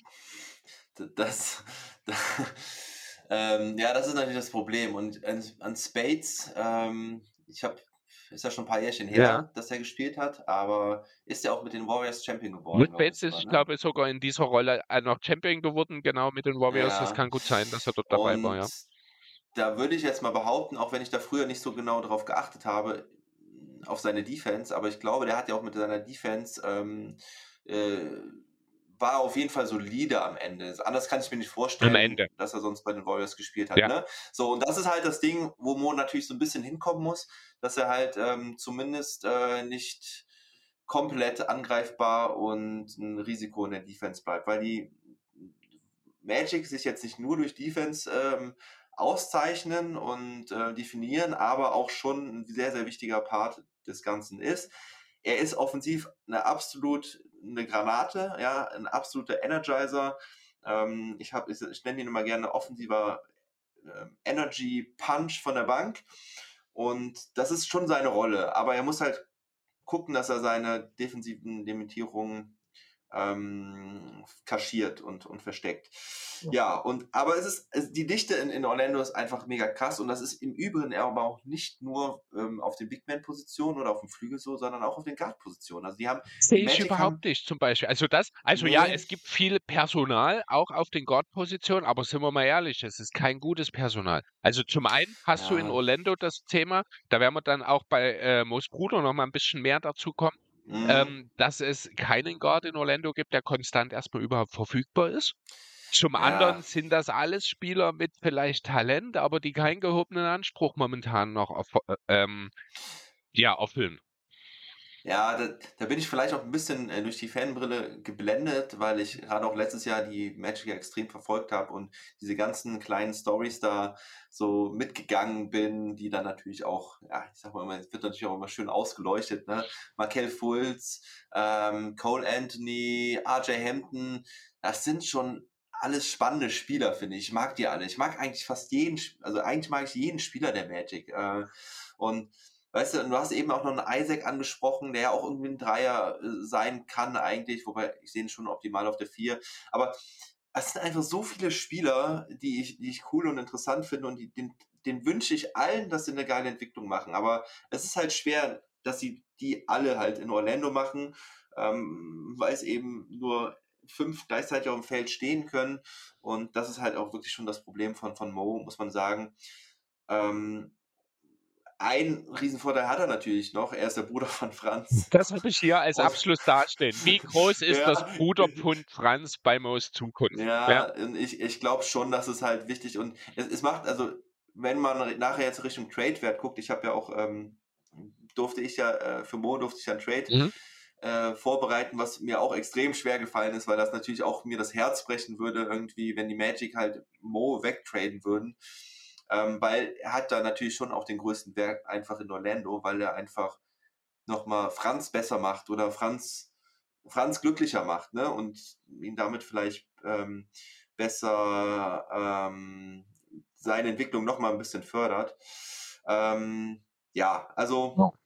Erzähl mir doch mal, was hast du denn für einen Trade für Mo gefunden? Da bin ich ja sehr gespannt, weil das war so einer auch, wo ich mich ganz schwer getan habe, weil er halt auch so einen geringen Vertrag hat, ne? Wenn mich nicht alles täuscht, ist er ja auf Minimum-Deal, ne? Das ist Min Minimum, ne? ähnliche ne? Situation genau, das, wie bei Schröder, also auch. Das würde halt auch bedeuten, dass bin mir auch nicht hundertprozentig sicher, aber in der Trade Machine hat es auch so funktioniert, dass jedes Team ihn, glaube ich, quasi auch so aufnehmen kann. Mhm. Ist so, ne? Ja. Ähm, macht es natürlich auch irgendwie wieder einfach für so einen kleinen Trade. Aber ne, ich habe mir immer die Frage gestellt, warum sollten die Magic das machen? Warum sollten sie Franz traurig machen sozusagen?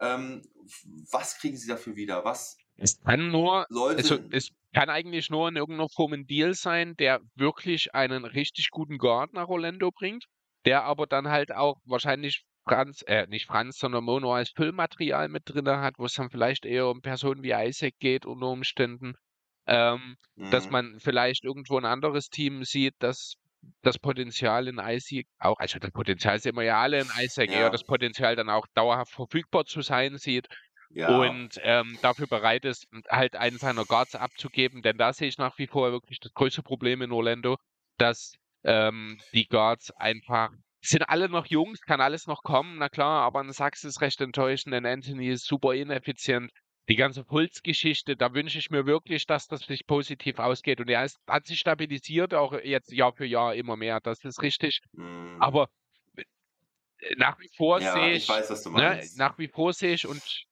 da kommen wir dann gleich nochmal mehr dazu, als die beste On-Ball-Option ist Franz aktuell. Und das ist ja. nicht unbedingt das, was für die Magic spricht. Aber du ja. erzähl mir mal noch, falls du einen halbwegs brauchbaren Trade also, hast.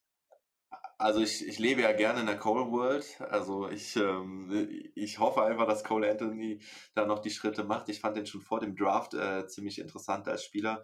Aber du hast schon recht, ist leider dann doch auch oft, oft ineffizient, weil halt auch nie so richtig fit, äh, immer wieder mhm. Knöchelprobleme.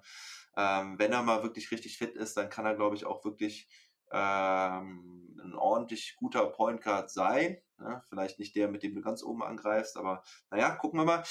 Ja, schwierig. Isaac habe ich fünf Fragezeichen hinter, weil, also das finde ich so absurd und komisch, dass der immer noch nicht auf den Beinen ist und immer noch nicht spielt. Also dieser Kniefall damals, äh, der muss ja wirklich, ähm,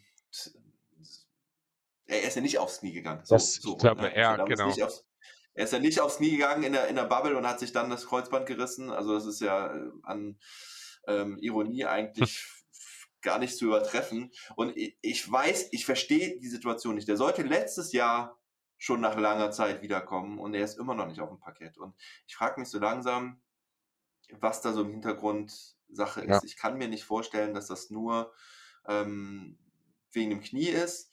Und ich frage mich halt wirklich, ob das, ähm, ob Jonathan Isaac, ob man in, in Orlando Isaac überhaupt nochmal aufs Parkett stellen will und ihn vielleicht, wenn nur, ins Schaufenster stellt, weil irgendwie muss da was komisch sein. Und Isaac, ja, du hast recht. Ich fand den mega geil als Spieler. Sehr interessant. Ist in jedem Team, eigentlich für jedes Team interessant mit seinem Skillset. Und da habe ich tatsächlich auch gedacht, dass Isaac quasi ähm, mit, mit Mo Wagner irgendwo hingehen könnte. Ähm, Lakers, wo ich auch Terence mhm. Ross äh, übrigens nochmal aufgeschrieben hatte, weil der auch mal äh, da im Gespräch war und ein guter Terence Ross, den Lakers vielleicht auch helfen könnte. Ja, ähm, den noch? Was, den guten Terence ja, Ross? Ja, ist halt auch ja, gerade schwierig. Ne? Ist aber vielleicht auch so ein bisschen Motivationsding mhm. bei, bei Ross. Also ich könnte mir vorstellen, dass er jetzt irgendwie auch denkt, aha, jetzt, ich, meine Zeit ist hier eh abgelaufen. Ich werde nicht ähm, mit den Magic noch um äh, in den Playoffs wahrscheinlich mitspielen. Ja. Und ähm, ja, also das Problem aber mit den Lakers auch da habe ich, ich habe nur halt die Bad Contracts gefunden, außer Walker, das Thema, was wir eben schon hatten und ähm, Walker wollen sie wahrscheinlich dann nicht abgeben. Ähm, also es ist sehr schwierig, da einen Trade zu finden. Ähm, dann habe ich noch, da habe ich einfach mal überlegt, wo könnte er vielleicht noch helfen und reinpassen. habe ich auch irgendwie an die Netz gedacht, ähm, äh, weil, die, weil die meiner Meinung nach einfach auf, auf der Big Man-Position fehlt da einfach einer als Backup, wo ich würde da zwar lieber auch einen Defensiven sehen und einen Veteran, aber ja, als, als, als weiterer Floor Spacer vielleicht da vorne und, und einfach als offensive Entlastung ähm, für Durant, der, weil beim Mo kannst du halt auch einfach mal den Ball geben irgendwo unterm, unterm Korb oder in der Nähe vom Korb und, und auch am, am Perimeter und der macht dann halt irgendwie was. Der macht ein bisschen Action und das fehlt vielleicht den, den, ähm, den, den Netz so ein bisschen in der Breite. Ne? Seth Curry, ähm, Harris, die eher, ja gut, Seth Curry kann auch ein bisschen selbst kreieren, aber so ein, ja, Durant braucht Entlastung Harris ist eigentlich nur dafür, um in der Ecke zu stehen. Claxton ähm, ist auch auf andere Spieler angewiesen. Also könntest Mo da irgendwie bringen, der, seine Energie könnte auch helfen, diesem teils verschlafenen Team der Netz zu helfen und ähm, ja, mit, mit äh, in, in Lineups mit flexiblen Verteidigern wie O'Neill, Simmons, Watanabe, Durant könnte, könnte man seine Schwächen vielleicht auch ähm, ein bisschen kaschieren. Ich habe mir aufgeschrieben, aber das bringt den Magic halt auch nicht so wirklich was. Kessler Edwards zurück und äh, vielleicht noch ein Second Round Pick irgendwie dazu. Äh, aber ja, also eher oder, nicht und, weil der, der, der Trade-Wert halt von Mora halt, glaube ich, einfach nicht so hoch ist. Und ja, das mit den Guards, dass die da, dass du einen guten Guard zurückbekommst, das habe ich jetzt ähm, da halt in meiner, ähm, meiner blauen Magic-Brille nicht so wirklich gesehen. Ähm, ja, ich habe noch ein, zwei andere Teams da stehen. Aber vielleicht sagst du erstmal noch was zu, zu, zu Netz. Ja, ähm, ist ja so ein bisschen eine ähnliche Idee, wie wir auch schon bei Thais besprochen haben. Ich würde halt auch lieber jemanden sehen, der da eher den defensiven Aspekt bringt ähm, grundsätzlich mit dem Minimalvertrag ist das definitiv ist Mo jemand, den du überall hinstecken kannst, weil er eben von der Bank aus auch direkt Instant Offense bringen kann und ein Stück weit produzieren kann. Deswegen ist das völlig okay. Mhm. Kannst ihn überall reinstecken. Ich hätte jetzt im Netz nicht unbedingt als erstes im Sinn gehabt. Andererseits könnte dort mhm. aber halt vielleicht, da müsste man drumherum bauen, sage ich mal ein bisschen, wenn du es irgendwie schaffst, jemanden wie ein Paddy Mills dort im Austausch zu bekommen, wie gesagt, müssen andere Faktoren okay. mit sein. Dass du halt diesen erfahrenen Guard, der fehlt, der erfahrenste Guard bei der Magic ist Gary Harris, ja. der hat jetzt auch gerade erst ja. von Verletzung zurückgekommen, hat jetzt die letzten Jahre, auch wenn es letzte Saison ganz gut aussah, jetzt auch nicht unbedingt mhm. die ganz großen Leistungen gebracht. Sowas würde ich mir halt eher eigentlich gerne vorstellen. Aber wie gesagt, am Ende Ja. ist es so, das ist auch ein Deal, der wahrscheinlich eh nicht stattfinden wird aus den genannten Gründen. Ja. Ähm, Ja. Ja. Also ich kann mir echt nicht vorstellen, dass die Mo wegtraden, es sei denn, er wird wirklich irgendwo in einem Trade gebraucht, um das, das Salary dann noch irgendwie aufzufüllen. Und, und dann hast du eigentlich auch noch, glaube ich, ein, zwei andere Spieler, die du darüber schicken könntest. Genau. Ja. Also ich habe noch irgendwie, was ich noch irgendwie so ein bisschen interessant war, Backup für Carl Anthony Towns, weil da könnte er dann äh, vielleicht neben Gobert stehen, ähm, der ihm den Rücken frei hält.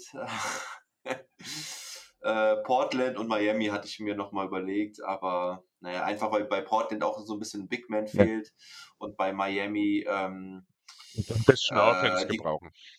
Genau, genau. Ja. Das waren so ein bisschen meine Gedanken, aber dafür habe ich keine Trades jetzt äh, Mhm. aufgezeichnet. Die finde ich tatsächlich, also gerade auch Portland finde ich interessant, das Backup von Nokic, das äh, wäre tatsächlich spannend.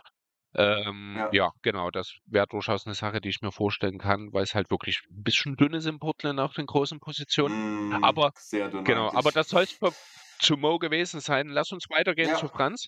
Ähm. Da wird die Sache ein bisschen anders, denn da sieht die Rolle auch einfach ganz anders aus. Franz ist neben Paolo Banquero, würde ich behaupten wollen, ganz klar der beste Spieler der Magic aktuell. Mm. Man kann drüber diskutieren im Moment, wer der bessere von beiden ist. Mhm. Ja, muss man aber nicht. Muss man aber nicht, ja, okay. Ähm, Also, also aktuell würde ich noch mit Franz ja, gehen. wird aber wahrscheinlich im Saisonverlauf dann irgendwann immer lauter die Diskussion aufkommen, vermute ich mal. Ja. Genau. Aber, die, man, aber man muss ja nicht drüber diskutieren, weil sie sind ja in einem Team Richtig. und sie ergänzen sich, glaube ich, auch ganz gut. Ja, Franz hat einen riesen Schritt gemacht. Wir haben das schon, äh, also jetzt über den Sommer auch nochmal, wir haben es schon bei der Eurobasket gesehen, wo er immer häufiger dann auch angefangen hat, für sich selber auch zu kreieren, wo er äh, angefangen hat, in einem Selbstverständnis Janis Antetokounmpo einen Stepback-Dreier mitten ins Gesicht zu werfen. Äh, das habe ich jetzt noch vor Augen und kriege direkt wieder Gänsehaut bei diesem Wurf. Also Ja, da war ich wirklich fassungslos. Die Zahlen bestätigen das auch. Franz hat gerade mal noch 36,7 Prozent seiner Abschlüsse, die vorbereitet werden. Letztes Jahr waren das noch Mhm. fast 60. Das sieht man Ja. eben, das, was ich vorhin schon kurz angesprochen habe, diese, ich nenne es mal Diskrepanz auf der Guard-Position, die halt Franz dort in diese primäre Ballhandling-Rolle zwingt. Was er Ja, also da muss, will ich ganz kurz so Mhm. Fultz hat noch nicht gespielt, Cole Anthony hat nur vier Spiele gemacht, Wendell Carter Jr., ähm, der ja auch Abschlüsse äh, sucht, äh, war auch jetzt äh, verletzt. Äh, Bankero war jetzt viele Spiele verletzt. Ga- Gary Harris ist ja erst seit kurzem dabei. Also Franz muss es halt machen. Ja, genau, darauf, Also, das äh, ist, ich habe genau, genau. dieselben Zahlen habe ich auch hier.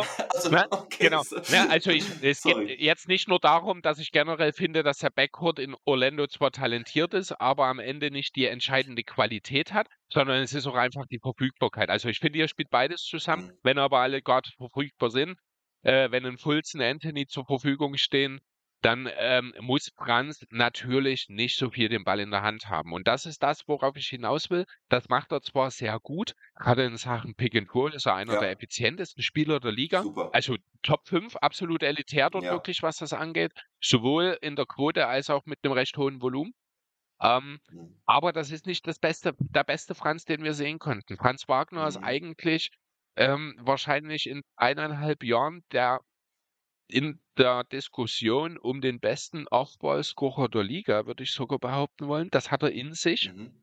was ja das Thema Aufball schon sagt, er sollte nicht unbedingt die Nummer eins in einem Team vielleicht sein, aber auch wenn ich Mhm. gesagt habe, noch vor einem Jahr oder sowas, dass ich mir schwer vorstellen kann, dass in Franz eine Nummer zwei steckt, dort habe ich meine Meinung inzwischen ganz deutlich Mhm. geändert.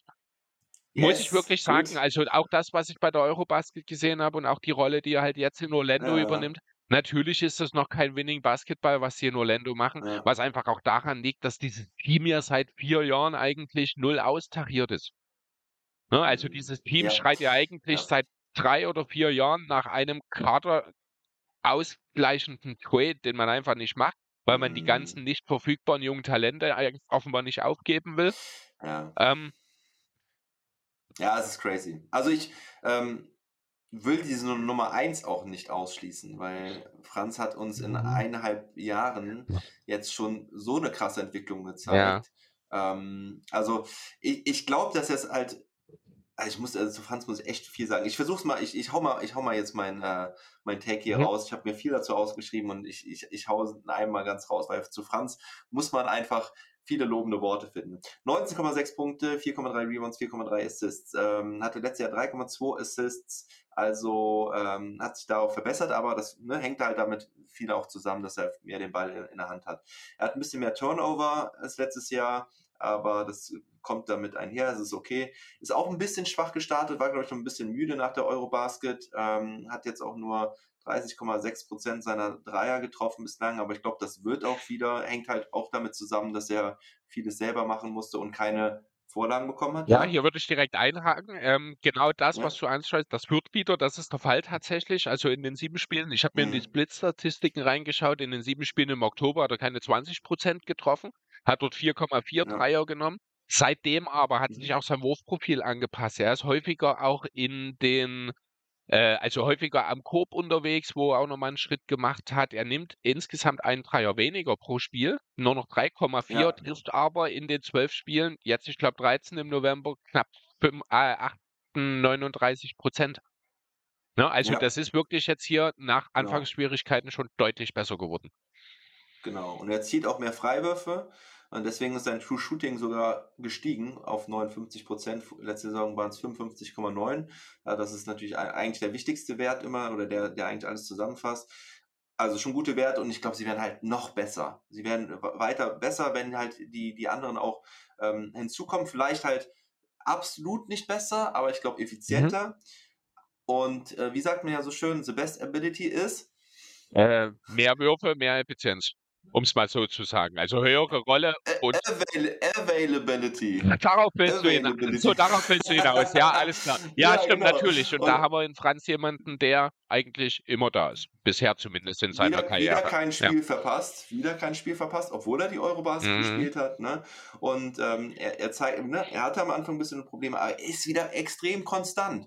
Und äh, dann, wenn er auch sehr viel den Ball in der Hand haben durfte, weil Ben Carroll ja halt auch ähm, dann verletzt war. Das, der nimmt ihm natürlich schon so ein bisschen Usage, äh, wenn er dann auf dem Feld ist. Und äh, deswegen von den absoluten Zahlen her denke ich nicht unbedingt, dass er da groß weiter steigen wird, wenn, wenn Ben Carroll wieder am Start ist.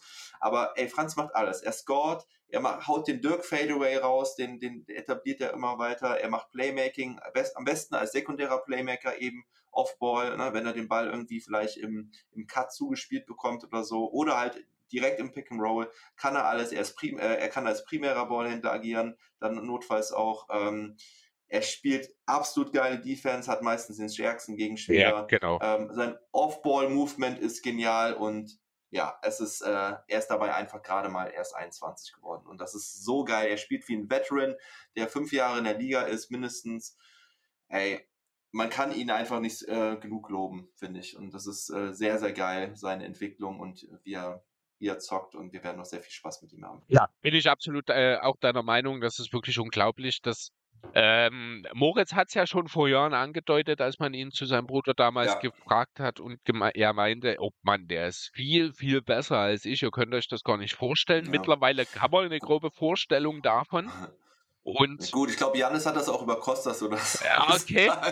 Gut, vielleicht. Oder, äh, also, ich will, wollte nur sagen, dass, das, dass, das, dass man das sehr oft hört, auch im Fußball irgendwie. Ja, wenn ihr erst meinen Bruder äh, kennt, ne, irgendwie Toni Groß hat es, glaube ich, auch immer über Felix Groß okay. gesagt. Äh, ne, also, ich glaube, das kommt irgendwie oft, aber bei Mo hat er definitiv recht gehabt. Ja, also wirklich sagen. Wahnsinn. Er ist ähm, wie gesagt, trotzdem ist es halt so in Orlando, dass man halt jetzt aktuell noch nicht viele Spiele gewinnt, was aber völlig okay ja. ist.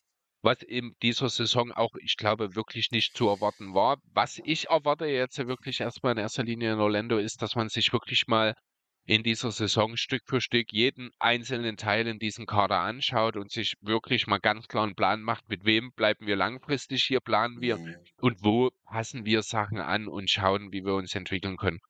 Ne, ich ich habe auch eine Angst, habe mhm. ich. Und zwar, dass die Magic halt wirklich das Tanken dieses Jahr wirklich so weiter durchziehen und, und auch schaffen, sozusagen.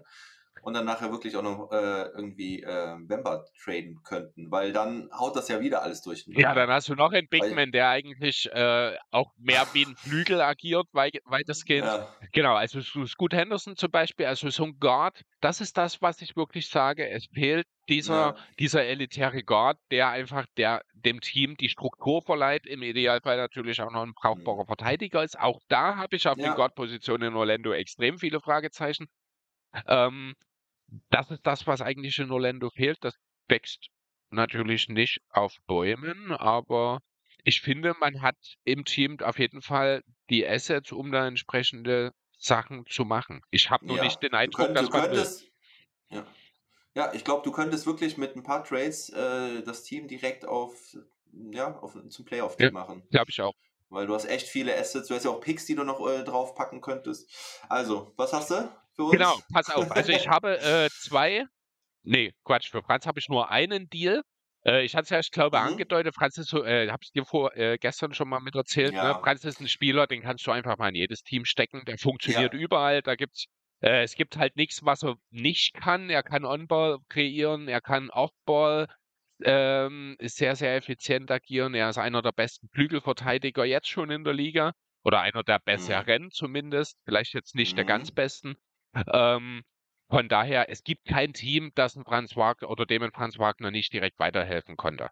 Könnte. Ja. Deswegen habe ich Punkt. geschaut, mhm.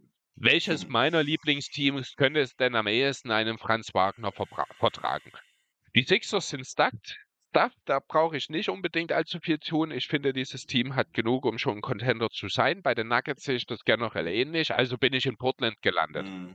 Portland hatte mhm. über Jahre eine katastrophale Wing-Rotation. Äh, mhm. Jetzt hat man in diesem Jahr mit Josh Hart und mit Jeremy Quinn das erste Mal in der Damian Lillard-Ära in Portland zwei mehr als fähige, wirklich auch Two-Way-Wing-Player. Mhm. So, und, ja, und also zumindest seit langer Zeit nicht Also mehr. in der Damian Lillard-Zeit äh, in Portland hat es das so noch nicht ja, na gut, okay, ja, doch, Zeit, Wes, Wes ja, Matthews, seit Wes Matthews und Gerald Wallace. Äh, ja, nee, dann würde ich eher mit Batum gehen, tatsächlich. Also Matthews und Batum, ja, ja. darüber ließ es sich diskutieren, das war noch ganz am Anfang, das stimmt. Genau, jedenfalls habe ich dann entsprechend folgenden Deal. Und zwar die Blazers, die bekommen Franz Wagner und Gary Harris im mhm. Austausch dafür bekommen die Nets. Äh, Was wollen die Blazers denn dann darüber schicken, damit ähm, die vier, Magic damit zufrieden vier sind? Picks. Also das ist ein Deal, das wäre eher etwas. Ah. Ähm, also ich habe Josh Hart und Nasir Little als spielerischen Gegenwert drin, damit es finanziell passt. Das sind zumindest erstmal Spieler. Ein Josh Hart, der bringt dir eben genau diese Guard-Defense ein Stück weit mit. Auch wenn er ein sehr, sehr großer Guard mhm. ist, ist er doch jemand, der mehr auf der 2 beheimatet ist. Nasir Little ist ja, ein okay. Flügelspieler, der ist noch jung, der hat mhm. sein Talent gezeigt, der hat einen sehr, sehr moderaten Vertrag im Sommer unterschrieben bei den Blazers, weswegen er auch erstmal nicht so äh, dealbar wäre.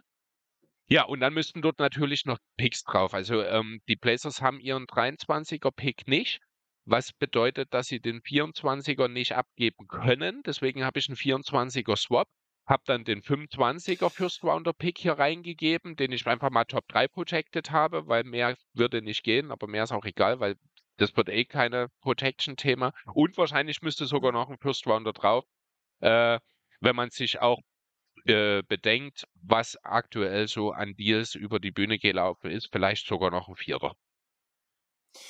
Also ich bin jetzt der GM der Orlando Magic. Machst du natürlich und, nicht. Äh, ich habe ich hab dir nicht mehr zugehört. Ja, nee, verstehe versteh ich total. Machst du natürlich nicht. Das war wirklich so ein Blazers-Fan. Deal, wo ich sage, wo ja. ich auch einfach sage, die Starting Five aus Lillard, Simons, Wagner, Quent und Nokic, ja. die rasiert einfach mal. Die würde ich einfach noch so ja. super gerne sehen. Alles gute Ballhändler, alles gute Playmaker. Also du hast ja wirklich fünf Playmaker oder vier. Jeremy Quent mit ein kleines bisschen Abstrichen. Also das ist ja ein Team, das wäre die beste Line-Up der Liga, wäre das. Ja, das wäre sehr geil, aber ne, das ist aus, aus Magic-Sicht, warum sollst du es machen? Weil du kriegst Picks zurück, also eigentlich kriegst du ja dann, also ich meine, gut, Nasir Little und wer war der andere? Josh Hart. Äh, Josh Hart. Ja, coole Spieler, definitiv, mag ich beide gerne. Aber was willst du als Magic jetzt noch mit vier weiteren Picks? Hm.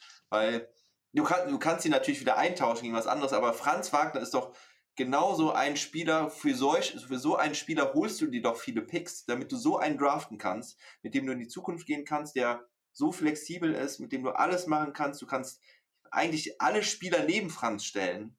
Ne, das ist ja das Geile. Also, ne, wenn sie jetzt wirklich dann nochmal einen First Pick bekommen sollten, diese Saison oder so, dann kannst du dir noch ein Puzzlestück holen. Aber Franz ist, ja, ist dann diese Nummer zwei oder vielleicht sogar im schlechten Fall sogar die Nummer drei im, im Team. Ähm, aus deutscher Sicht gesehen, aber aus, aus Magic guter Sicht gesehen, wenn du wirklich so ein Talent hast. Also ich würde jetzt einfach als Magic, aus Magics Sicht da nicht noch weitere Picks holen und Franz ist für mich eigentlich fast untradable, es sei denn, du bekommst einen absoluten Starspieler. Ja, also du, also ich würde es nicht machen, um irgendwie äh, in, in Zukunft und in Potenzial und in Draftpicks zu stecken. Also wenn, dann kriegst du einen absoluten Starspieler, der dich, ähm, der dich äh, zum Contender macht irgendwie oder zum, zum Playoff-Team. Und selbst dann musst du halt wirklich lange drüber nachdenken, ist es dir, äh, verbrauchst du dir dann nicht die Zukunft. Das müssen wir nicht drüber reden. Also äh, wenn die Magic zwei Namen nennen sollten, von denen sie sagen, die sind absolut untradable, dann sind es Paulo Banquero und dann ist der andere Name Franz ja. Wagner. Ist völlig klar. Genau. Äh, ich hätte natürlich auch einen wilden Superstar-Deal hier machen können, der würde aber genauso wenig stattfinden, einfach weil, weil in dem Moment, in dem sich die Magic gerade befinden, ist auch der eine Superstar nicht derjenige, der sie sofort zum Contender macht. Dann mach, machst du diesen Deal dann eben auch nicht. Du machst auch nicht einen Deal, also doch, außer natürlich, du bist die Minnesota Timberwolves, ähm, der, der äh, indem du deine ganze Zukunft für eine Zweitrundenteilnahme in den Playoffs opferst. Ne? Deswegen, es wird keinen Franz Wagner-Deal geben, das ist auch völlig in Ordnung so. Franz Wagner ist genau dort, wo er hingehört und wird irgendwann in den nächsten zwei bis drei Jahren auch anfangen, Winning Basketball in den, mit den Magic zu spielen. Und mhm. genau so muss es auch sein. Jo. So, dann sind wir jetzt bei unserem letzten Spieler. Oder? Ja. Genau. Wir gehen nach New York in den Madison Square Garden. New York, yes. Jo, Isaiah Hartenstein. Ich bin ja schon länger ein sehr, sehr großer Fan von Isaiah Hartenstein. Ich halte, habe ihn das letztes Jahr schon für den besten Backup-Center der Liga gehalten. Ich halte ihn dieses Jahr vielleicht auch dafür, bin aber eigentlich oh. der Meinung, dass Isaiah Hartenstein den falschen Coach hat, um es mal auf den Punkt zu bringen. Ah, interessant.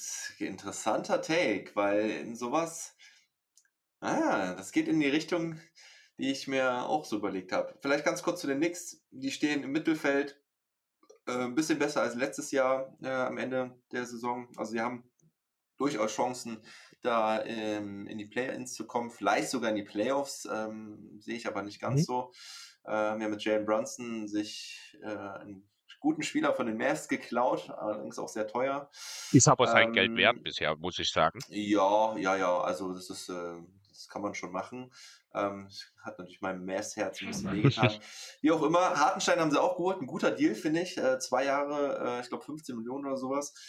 Ähm, hat mich sehr, sehr gefreut für Isaiah, dass er mal einen langfristigen, also in dem Fall ist es ja schon sehr langfristig, weil er ist ja, äh, er war ja wirklich Journeyman bisher mit Nuggets, Cavs, äh, dann musste er sich bei den Clippers, äh, vorher Rockets Houston noch, genau. dann musste er sich bei den bei den Clippers musste er sich ja im Trainingscamp erst äh, durchsetzen. Ähm, hat er erfolgreich gemacht, hat eine super Saison bei den Clippers gespielt und ja, und dann ist er halt nach New York. Also erstmal finanziell abgesichert, ja, mit den 15 Millionen sollte man eigentlich übers Leben äh, auskommen. Ähm, das freut mich erstmal und ja, ich, äh, ich habe mir ein paar Notizen geschrieben. Mehr Drecksarbeit als Scoring und, und, und Playmaking, wie er es in, in, äh, bei den Clippers hatte, kämpft im Starting äh, Job mit Mitchell Robinson, was erstmal äh, stark ist, dass er, also das hätte ich erstmal nicht so erwartet, dass er Kampf, auch Spiele startet. Ich sehe den Kampf ehrlich gesagt nicht. Gestartet ist er nur, als Robinson okay. verletzt war. Als Robinson wieder von der Verletzung zurückkam, ist Hartenstein direkt wieder ins zweite Glied. Also ich glaube, hier oh, ist. habe ich das so, habe ich das, okay, sorry, dann habe ich das, ähm, habe ich das wirklich so verpasst, dass es, dass Robinson wirklich komplett verletzt war. Ja, Robinson Zeit. war verletzt. Also es kann vielleicht sein, dass er ein, zwei Spiele erstmal langsam rangeführt wurde. Da bin ich mir gerade nicht hundertprozentig ah, sicher. Aber okay. ich bin äh, sehr sicher, dass to äh, Tony, sage ich schon, dass Tom Thibodeau äh, mit Mitchell Robinson als Starting Center geht und ich glaube auch nicht unbedingt Interesse daran hat, daran was zu ändern. Einfach, weil okay. das der Spielertyp Center ist, den Tipps einfach bevorzugt. Okay, dann habe ich wahrscheinlich einen falschen, ähm, eine falsche äh, Schlussfolgerung daraus gezogen, weil ich glaube, dass wirklich, also mindestens, also mindestens in einem Spiel müsste es eigentlich gewesen sein, dass Robinson äh, von der Bank gekommen ist, hinter Hartenstein. Ähm, ja, okay. Ich, ja, doch, doch, doch, doch, definitiv war es so. Die, weil ich weiß, das Spiel gegen die Suns hat er auf jeden Fall gestartet und da kam Robinson von der Bank. Ähm, ich weiß nicht genau, wie es in den Spielen davor aussah, aber da war es definitiv so. Und ähm, naja, okay. Ja, das ist das erste, ähm, genau, das ist das eine, das erste Spiel, was er von der Bank kam nach seiner Verletzung. Da hat er auch nur 16 Minuten gespielt. Ähm, das zweite Spiel waren es dann sogar nur 13, da ist er aber auch wieder gestartet und jetzt auch gegen Portland. Äh, vorgestern war er auch wieder der Starter. Also ein Spiel in der gesamten Saison ja. kam er von der Bank. Okay, okay, alles klar. Nee, dann habe ich das doch ein bisschen falsch interpretiert daraus. Und ähm, ja, aber trotzdem, es ist geil, dass Hardenstein auch überhaupt startet. Also generell, auch wenn, er, wenn das jetzt vielleicht kein äh, absoluter Konkurrenz ist um, diese, um diesen Starterjob. Ähm, bei den Clippers ist er nämlich nie gestartet, auch wenn da irgendwie Leute verletzt waren, war er immer derjenige, der von der Bank kam.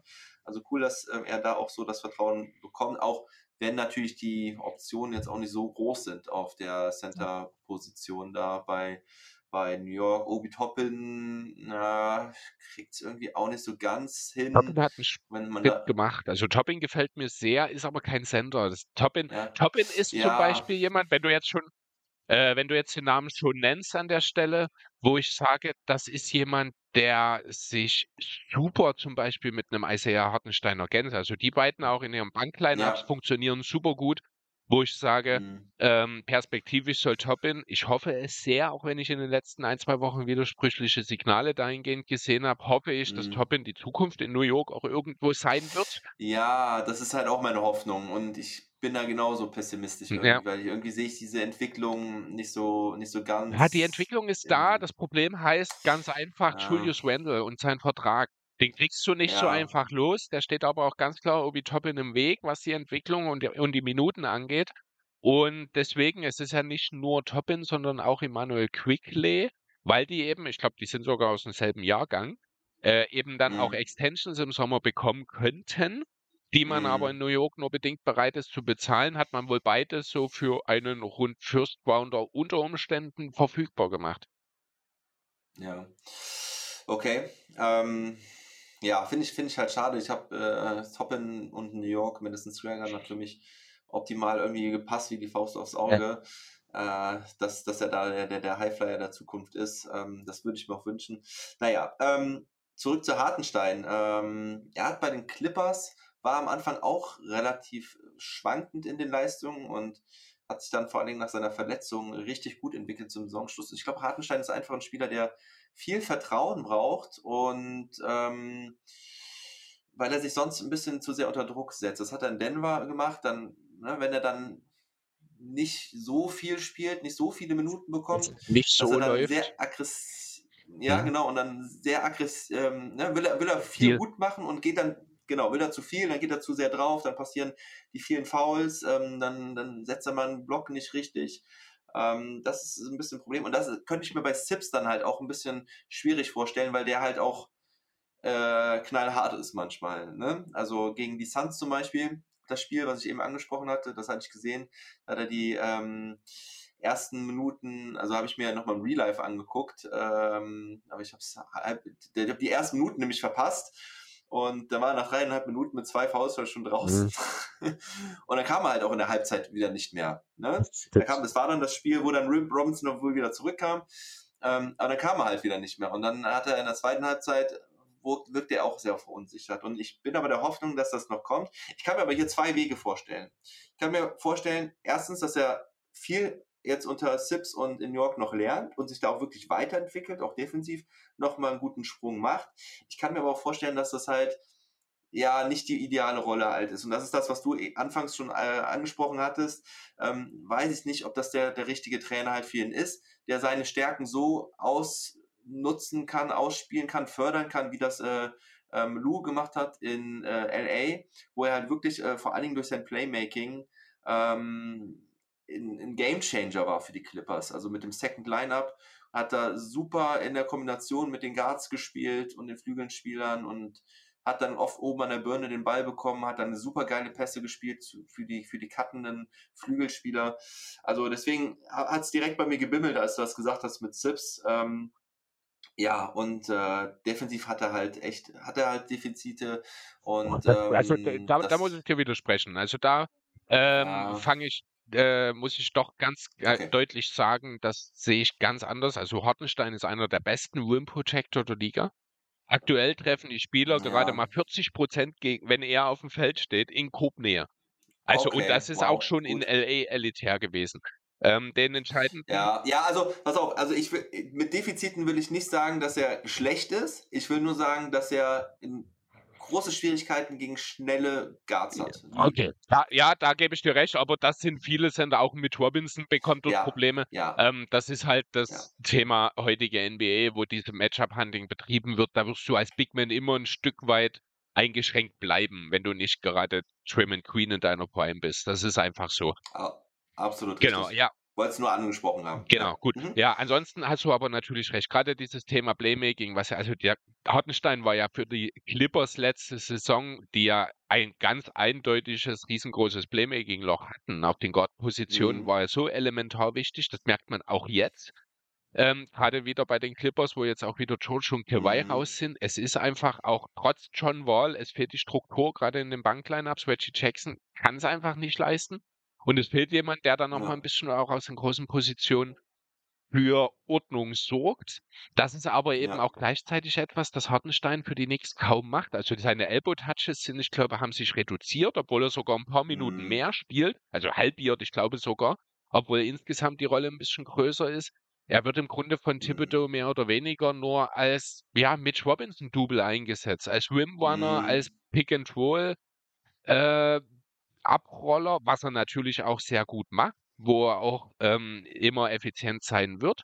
Dazu hat er jetzt angefangen, auch häufiger mal einen Dreier einzustreuen. Das ist wiederum sehr ja. positiv. Also er hat jetzt 0,9 Versuche pro Spiel. Das ist ein ganz klares mhm. Career High. Ich glaube sogar das Verdoppelte. Trifft die aktuell noch nicht ganz so gut. Aber dadurch, dass er sie nimmt und dadurch, dass er halt auch ein weiches Handgelenk auch aus der Midrange hat, beginnt er eben damit auch ähm, ein gewisses Bewusstsein in der Liga zu schärfen und eben für Spacing zu sorgen, mhm. was halt gerade auch im Vergleich zu Mitch Robinson in diesem Knicks-Team unheimlich wichtig ist. Denn schau dir mal die anderen Starter an. Ja. Da ist ein RJ Barrett, da ist ein Julius Randle, da ist auch ein Jalen Brunson. Die können zwar alle theoretisch mal einen Dreier werfen, sind aber eigentlich alles drei Typen und das sind die drei primären Scoring-Optionen. Auch wenn Cam Reddish hat jetzt zuletzt für die Knicks gestartet, wäre wahrscheinlich dann der vierte dazu. Ähm, das sind alles mhm. Spieler, die sich eher in grob Nähe als draußen an der Dreierlinie wohlfühlen.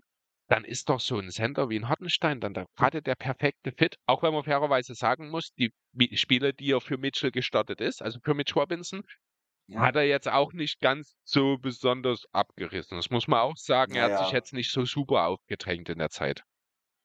Ja, genau.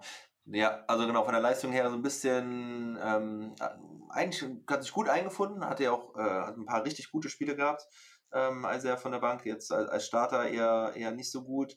vor allem die, die Feldwurfquote ist halt ähm, deutlich niedriger als letztes Jahr, also er hat aktuell nur 53 Prozent.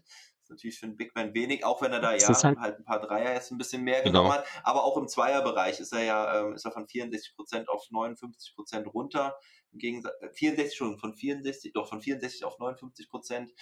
Ähm, ja, äh, also alles gut, ne, soweit. Ähm, ich weiß auch nicht genau, wo die Reise dahin geht. Äh, ich denke, es ist auf jeden Fall inter interessant und er kann, denke ich, auch wirklich was lernen daraus. Auch wenn es jetzt nicht der perfekte Fit ist, denke ich, ähm, ist, es, ist es erstmal in Ordnung für, für Hartenstein. Um, ähm, also die, die reduzierte Feldwurfquote hat wirklich auch viel damit zu tun, dass er eben auch häufiger jetzt die Abschlüsse sucht, die auch aus der Midrange sind. Also sein Midrange-Anteil ist auch nach oben, äh, mhm. ist auch ein Stück weit nach oben gegangen. Dazu eben dann die, die mehreren Dreier. Insgesamt hat das dann natürlich in, äh, in Field Goal Quoten ein bisschen einen Abfall zur Folge. Das ist normal. Ähm, ich glaube, er ist auch einfach in diesem Knicks-Team, wie gesagt, abgesehen davon, dass er meines Erachtens nachher einfach nicht sehr gut eingesetzt wird, ähm, ist halt eine Konsequenz dessen halt auch, dass er nicht so richtig sich äh, ein, äh, jetzt fällt mir das Wort, ja, sich Ja. einfinden konnte in das Team sozusagen, ne? Da ist eben die Sache also die stellt sich ja alle so ein bisschen auch auf den Füßen rum, dann, wenn man in die Lineups schaut, ich habe es vorhin schon angedeutet, zusammen mit Obi Mhm. Toppin ist das überragend.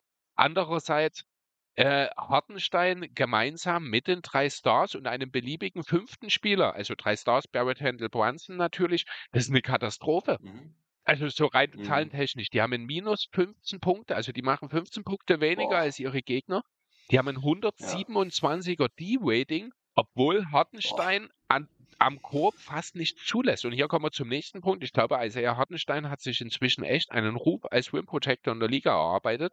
Denn sobald Mhm. Hartenstein auf dem Feld steht, nehmen die Gegner deutlich mehr Dreier. Das ist auch ein großer Teil Ja. dieses katastrophalen Defensivratings, weil die treffen im Moment auch einfach jeden Dreier gefühlt gegen die Knicks.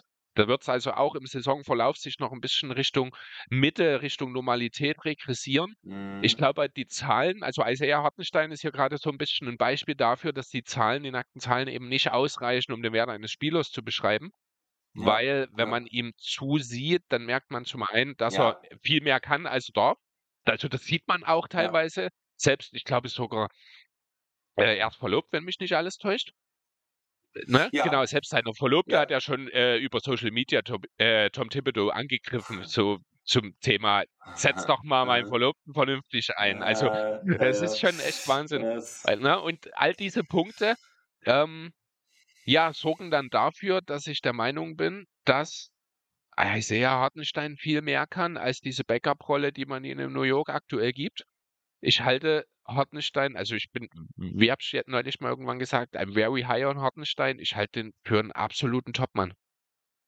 Ja, also kann ich auch nur bestätigen. Ja, ich ähm, bin ein Riesenfan von ihm und seiner Spielweise. Das ist, äh, ich immer gefragt, warum hat es vorher schon nicht in, ja gut, Denver, müssen wir jetzt nicht drüber sprechen, über die alten Zeiten. Ähm, ich finde ihn auch klasse. Ich weiß nicht, ob er, ähm, ob er über die Rolle hinauskommt, die er, also vielleicht, ja, wie viele Minuten spielt er jetzt? Ein bisschen mehr als Ähm, 20, 24, ich glaube.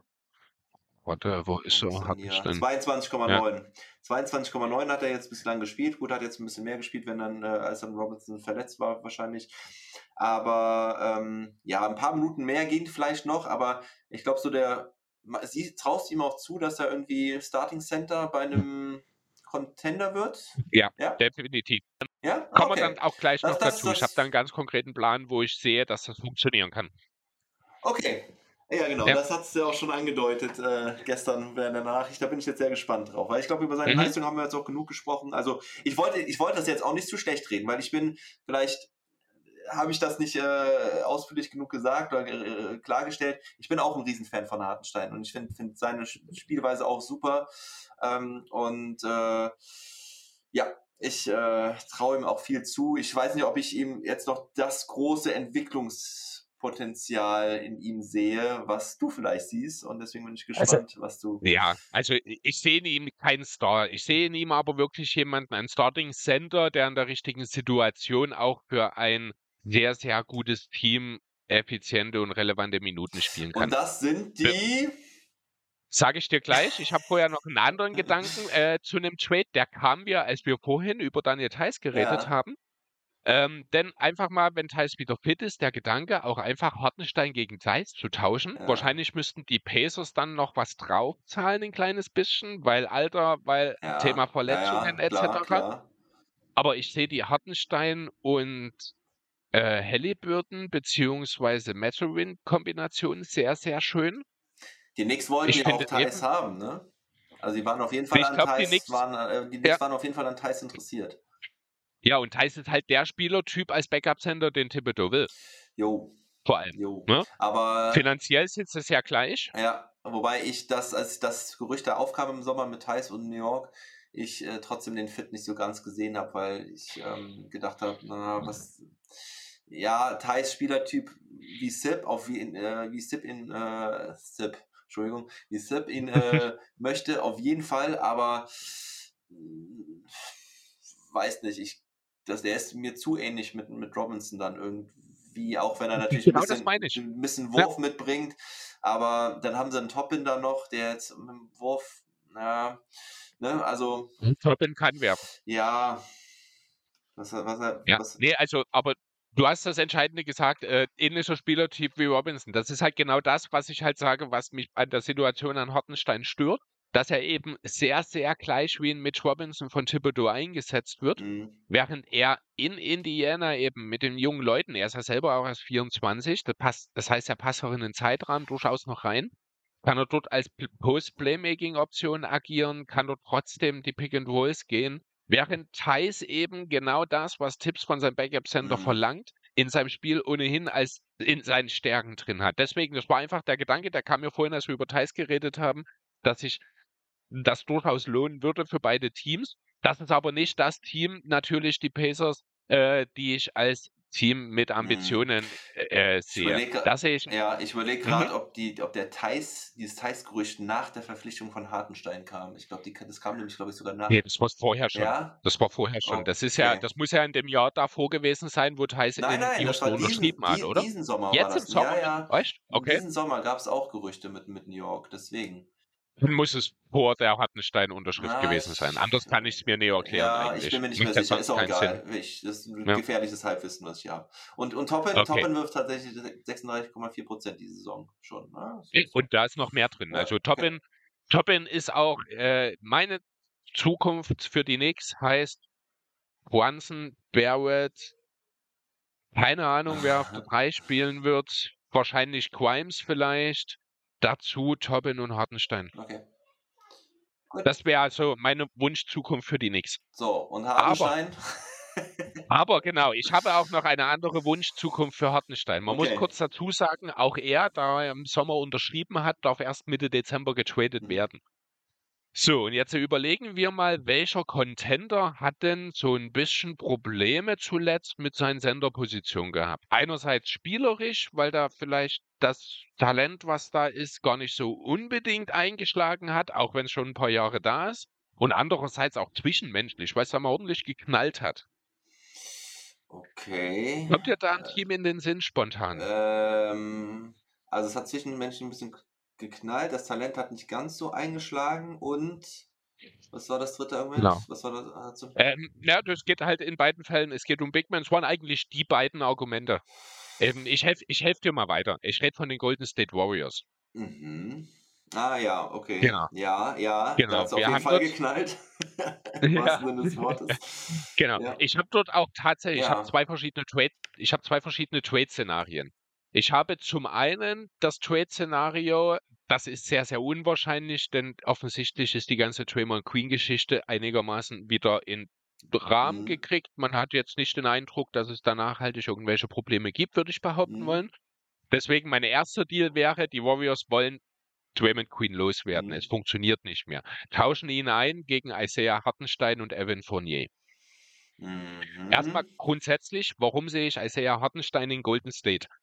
Er hat ähm, natürlich nicht die Playmaking-Qualitäten eines Draymond Green, kommt ihm aber wahrscheinlich unter den Big Men, die nicht Nikola Jokic heißen, äh, am nächsten. Mhm. Von der Art her, das heißt, mit ihm könnten die Warriors offensiv ja. ihr Spiel mehr oder weniger aufrechterhalten. Definitiv. Defensiv sehe ich es ein bisschen kritisch. Defensiv hast du natürlich das Problem, dass Hartenstein nicht so switchable ja, ist, wie das ein genau. Draymond Queen ist. Ähm, da muss natürlich äh, ein Andrew Wiggins und ein Kevin Looney müssen mehr Verantwortung mhm. übernehmen an der Stelle. Sehe ich aber in dem Teamkonstrukt der Warriors als nicht so kritisch. Außerdem, das Thema Rim Protection bei Hartenstein haben wir schon mhm. gesagt. Mhm. Evan Fournier ist einfach nur in dem Deal drin, damit die finanzielle Sache ausgeglichen wird. Du hast eine weitere Scoring-Option, du hast einen weiteren guten Schützen, den du reinbringen kannst, der ähm, ja. auch neben Steph, der auch neben Play funktionieren würde, den du auch mit Pool kombinieren kannst. Also das würde funktionieren. Also, Draymond Queen wäre, ganz kurz noch, Draymond Queen wäre der Star, den ja. die nächstes Jahr irgendwie haben wollen ja. und der aber wahrscheinlich dann in drei Jahren heillos überbezahlt ist. Aber das ist dann halt nix, äh, ja, nix. Nix Drama, ja, das gehört in ja. Madison Square Garden auf jeden Fall. Ja, genau. Also das wäre die Idee. Die Warriors ja. wollen Draymond Queen loswerden. Ja, ja also unter, unter dem Aspekt finde ich das echt einen guten Deal, muss ich sagen. Mhm. Passt, passt. Passt für, für Freut mich zu hören. Passt, die, passt für mich, äh, passt für beide. Ne? Also wenn wirklich Draymond Green äh, da doch ein Problem sein sollte, auch selbst wenn nicht, ja, wenn nicht, dann tradest du eigentlich Green nicht weg, aber ja, okay. Ja, wenn die, aber wenn es ist, dann machst du es halt jetzt noch bis zum Som ja. äh, bis zum Februar, weil er danach vertragslos, ja, vielleicht vertragslos ist. Er hatte die Spieleroption, das weiß ja auch nicht so genau. Ach, Green hat eine ich Spieleroption. Green hatte, ich glaube, eine Spieleroption ah, okay. noch für das Folgejahr, wenn mich nicht alles täuscht, ja. So, aber ich habe noch einen anderen Deal ja. mit den Warriors unter der Voraussetzung, dass eben Draymond Green in Golden State bleibt. Ja. Dann tauschen wir einfach Isaiah Hartenstein zusammen mit einem oder zwei der vier 2023er First Round Picks, die die Knicks aktuell haben, ja. gegen James Wiseman. Mm, also, Wahrscheinlich nur ein Pick bei dem aktuellen Trade-Wert von Wiseman. Warte mal kurz. Die, ähm, also Wiseman gegen Hartstein und die Knicks legen noch ja. einen Pick oben drauf? Richtig, also die Knicks haben vier First Rounder aktuell. Die sind alle verschieden protected, die haben ihren eigenen. Ich ja schon fast andersrum denken, so wie Wiseman da aktuell gerade. Ja, White, Whiteman ist immer noch ein junges Talent. Ja. Also ich bin auch immer noch vom Talent von Wiseman überzeugt, ja. muss ich sagen. Ich glaube, er ist einfach nur der falsche Spieler für das System der Warriors. Okay. Also Und hier kommen wir wieder, ganz kurz, mhm. entschuldige, hier kommen wir dann auch direkt wieder zu dem Thema, wie setzt Tom Thibodeau seine mhm. Center ein? Als hart abrollende Wim Runner. Und das ist James Wiseman. Mhm. Also der spielerische Fit würde passen. Hartenstein in Golden State hat man schon. Äh, ich finde, Wiseman würde die Rolle sehr gut Hüllen könnte dort tatsächlich sein Potenzial ankratzen und wahrscheinlich auch mit Robinson sogar innerhalb von ein bis eineinhalb Jahren als Starting Center ablösen. Jo, also mal jetzt von dem von den Picks abgesehen, äh, Spieler zu Spieler fit, finde ich eigentlich auch recht interessant. Könnte ich mir könnte ich mir vielleicht gut vorstellen. Also wenn die da jetzt für, für mich eher unter dem Aspekt ähm, wie sehen die das mit Hartenstein? Also ist es, äh, was, sagt, was sagt der Coach dazu? Will der, den, will der Coach Hartenstein so nutzen, einsetzen, wie er am besten fungieren kann? Ne? Ähm, Wiseman zu den Knicks fände ich cool und interessant. Ja, und ich finde, der muss auch irgendwie da raus mittlerweile schon. Das ist, es ja, geht, genau. schon zu lange irgendwie, dass er dann nicht richtig auf die Beine kommt. Und Hartenstein bei den Warriors habe ich auch gesagt, könnte ich mir auch prinzipiell gut vorstellen. Ich weiß nur nicht, ob die, also ich, jetzt, wenn, wenn du den Trader genau ansprichst ja. mit dem Pick, weiß nicht, ob die Knicks da noch was äh, drauflegen müssen. Das würde ich eher sogar fast andersrum sehen mittlerweile. Also da, wir haben, wir, du hast eben was der Handstein so, so sehr gelobt ähm, und ich mhm. kam vielleicht ein bisschen so rüber, dass ich ihn nicht so wertvoll finde. Also da sehe ich ihn, glaube ich, gerade tatsächlich eher ein bisschen wertvoller, wobei ich halt von Wiseman auch, ja, ich, ich unterschätze ja, ich wahrscheinlich glaub... den, den Wert von Wiseman aktuell, weil ich einfach von ihm noch nie wirklich groß was Positives gesehen habe, außer ein mhm. paar Ansätze. Man muss halt vielleicht auch ein bisschen sehen, welche Nix, äh, welche Peaks haben die Knicks. Ne? Also man hat den eigenen jetzt für den kommenden Draft, man hat einen Top 10 Protected aus Dallas. Ja. Äh, man hat den Top 18 Geschützten aus Detroit und den Top 14 Geschützten aus Washington den Pistons, wenn du den Pistons-Deal gibst, also ohne Pick, also da bin ich mir sicher, Hartenstein gegen Wiseman, da muss auf jeden Fall zusammen mit Hartenstein ein Pick für James Wiseman zurückkommen. Ja, da bin ich, ja. Wiseman, Wiseman ist ein Number One Pick gewesen. One oder two. Wise, ja. Wiseman hat das Talent schon gezeigt. Es ist ja jetzt nicht so, dass das ein Spieler ist, der sein Talent noch nie gezeigt ja. hat. Wiseman hatte auch sehr, sehr viel Verletzungspech, muss man dazu sagen. Ähm, er hat aber gezeigt, dass er mit einem Ball umgehen kann, wie das eigentlich nur selten Spieler mit seiner Größe können. Also der kann ja durchaus, der kann ja mehr dribbeln, als das manche Guard in drei Jahren, nach drei Jahren in der Liga konnten, habe ich das Gefühl. Ja. Auch wenn er es natürlich nicht so häufig einsetzen sollte. Er ist athletisch, er ist schnell. Die einzige Frage, die ich mir bei ihm so ein bisschen stelle, ist die nach dem Basketball-IQ. Mhm. Ja. Weil das ist halt auch das Thema, woran es dann vielleicht so ein bisschen in Golden State gescheitert ist. Aber dann machst du halt einen tippsartigen Wim Runner Pick and Roll Center draus. Da musst du nicht der cleverste sein. Das hat DeAndre Jordan über Jahre bewiesen. Ähm, von daher sind wir wieder bei den Knicks und ich sehe diesen Deal durchaus als sinnvoll. Bin aber der Meinung, dass das Talent, das in Wiseman schlummert, einige Stufen über dem ist, was Isaiah Hartenstein im Idealfall erreichen okay. kann. Weswegen Golden State dort den Pick zusätzlich noch haben möchte. Alles klar. Alright. Finde ich, find, find ich, find ich okay. Finde ich okay. Hartenstein mhm. bei den Royals würde ich natürlich auch feiern. Wobei ich es eigentlich auch gerade bei den Knicks der feier. Also ich, ich finde es irgendwie, ich finde es geil. Ja, ich finde das auch toll. Ich habe mir das immer für Schröder gewünscht eigentlich. Das wäre eigentlich der ideale Fit gewesen, finde ich. Ähm, äh, so vom Glamour-Faktor her. Aber äh, ich finde es mm. einfach geil, dass wir äh, einen deutschen äh, Spieler äh, bei den Knicks haben. Bei dieser Absolut. legendären Franchise. Äh, mit, ja. mit allen Höhen ich, und Tiefen. Ich sag's ja wirklich nur ungern. Als Sixers-Fan ist das ja auch so ein bisschen schwierig, ne? Mhm. Aber ich habe schon immer so ein bisschen auch die Knicks, die haben einen Platz in meinem Herzen. Ja, das, ist, das schon immer. Ne, es ist kein Team, das ich feiere, weil ich habe ich hab drei Teams, irgendwo muss dann auch mal gut sein.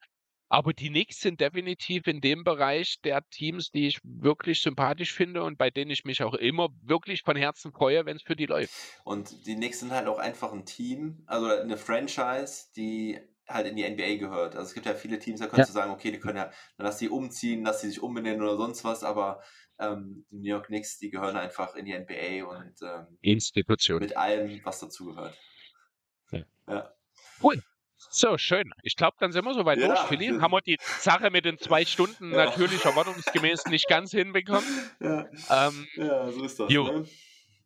Genau. Du kannst uns jetzt ja noch mal ein bisschen erzählen, was du noch so in der Pipeline ja, hast gerade, ja. was auf uns zukommt noch. Genau, also ähm, ich bin ja, äh, ich höre ja nicht so oft Podcasts, muss ich ehrlich sagen. Das, das hat sich aufgrund meiner Lebenssituation so ergeben, dass ich ähm, kaum noch mit dem Auto, fast ja eigentlich, eigentlich gar nicht mehr mit dem Auto unterwegs bin. Ähm, zumindest keine längeren Strecken. Und das war früher mal mein, mein Podcast-Ding. Und das ist halt einfach nicht mehr der Fall. Und deswegen ähm, höre ich aber immer mal wieder gerne bei euch rein und die, die Geschichte mit den, mit den Titans fand ich halt auch echt spannend und finde das sehr cool, dass ihr da, wie ihr das auch macht mit den, mit den Spielern und ähm, wen ihr da alles noch so drumherum äh, von den Titans irgendwie da zu Gast habt. Und ähm, ja, und ich habe irgendwie bin vor kurzem irgendwie auf zufälligerweise auf den äh, Pro Basketball Manager gestoßen, äh, Pro Basketball Manager 2023. Und ich habe früher schon immer irgendwie so einen Basketball Manager gesucht und der ist, den gibt es schon, glaube ich, jetzt, äh, ich weiß nicht, also letztes Jahr gab es den auf jeden Fall auch schon. Und ich glaube, es gibt ihn auch schon ein paar Jahre länger, ist nicht so bekannt.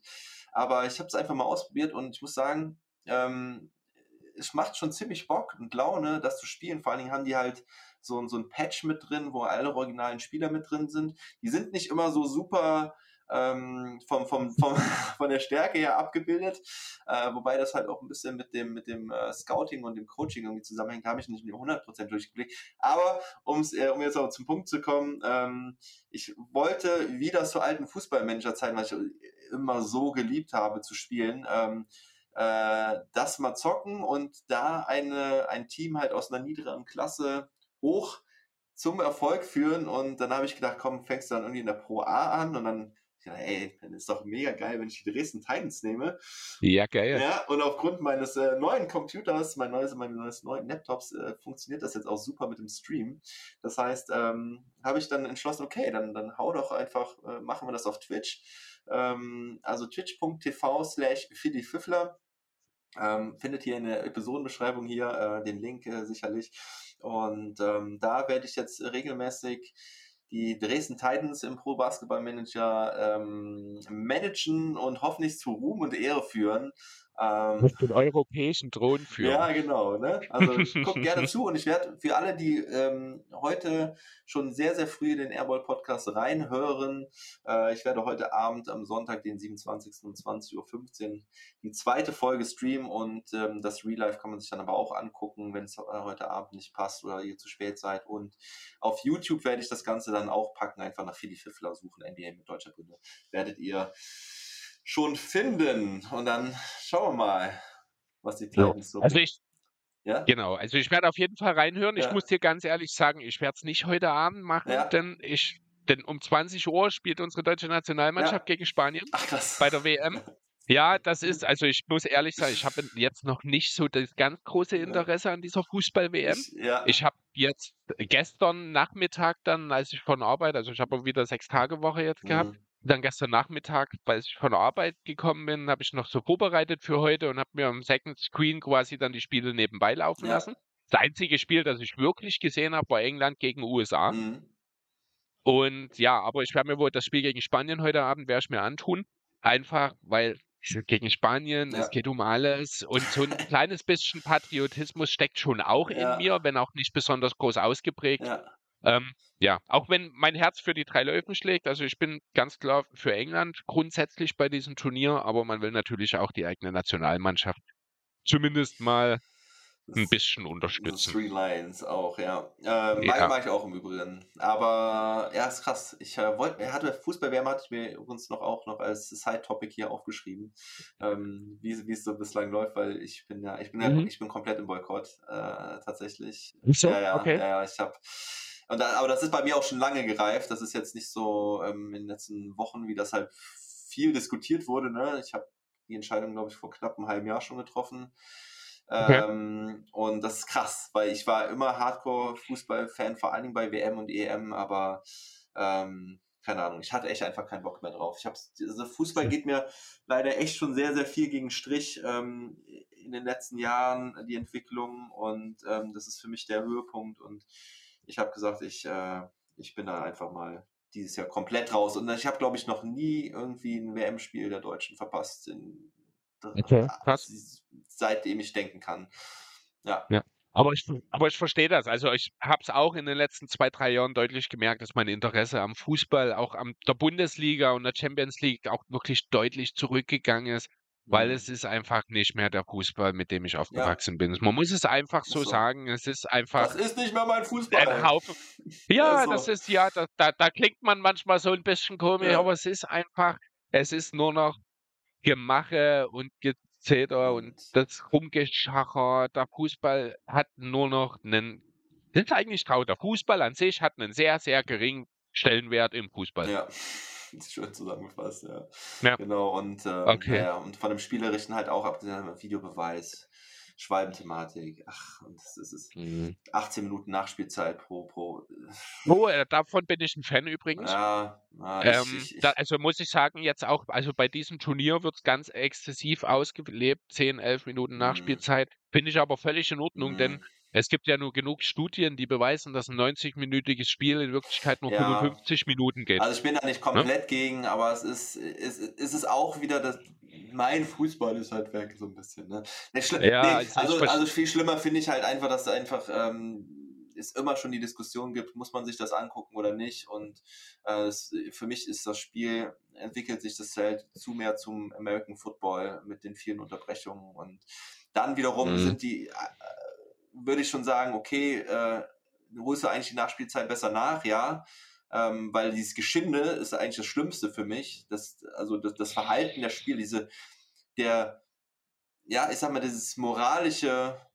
ähm, wie, man, wie ein Fußballspieler sich verhält, das ist eigentlich für mich die schlimmste ähm, äh, Entwicklung. Und da, deswegen mag ich die Premier League auch noch, ähm, ähm, also da, da mag ich eigentlich noch ganz gerne, weil da äh, nicht so viel gejammert diese wird. Entwicklung halt da nicht so krass, äh, also hier gibt es die leider auch ein bisschen, aber das ist äh, stark anders als woanders. Und naja, ja. aber ich, äh, aber, aber das mit, mit Katar ist äh, eigentlich echt eine Katastrophe, was da, was da von Anfang an Frage. Ja. Ist. Russland schon vor vier Jahren, jetzt Katar. Also das ist sind einfach schon auch die besten Zeichen dafür, wie eine Vergabe oder wie halt die Prozesse bei der FIFA laufen und wie sie nicht laufen sollten. Aber gut, lass uns das jetzt nicht auch noch weiter ausbreiten, ja. sonst gehen wir noch genau. deprimiert genau. aus, diesen, äh, aus dieser eigentlich genau. sehr schönen Aufnahme raus. Das muss jetzt auch nicht unbedingt sein. Also wer keinen Bock auf Fußball hat, der kann gerne heute Abend ein genau. Alternativprogramm. Genau. Da gibt es ja auch immer nicht so viel, wenn Deutschland läuft. Ne? Da ist ja eigentlich ganz Deutschland halbwegs tot. Also äh, 20.15 Uhr heute Abend gerne bei den Titans reinschauen. Genau. Gut. Willst ja. du sonst noch irgendetwas loswerden, Philipp?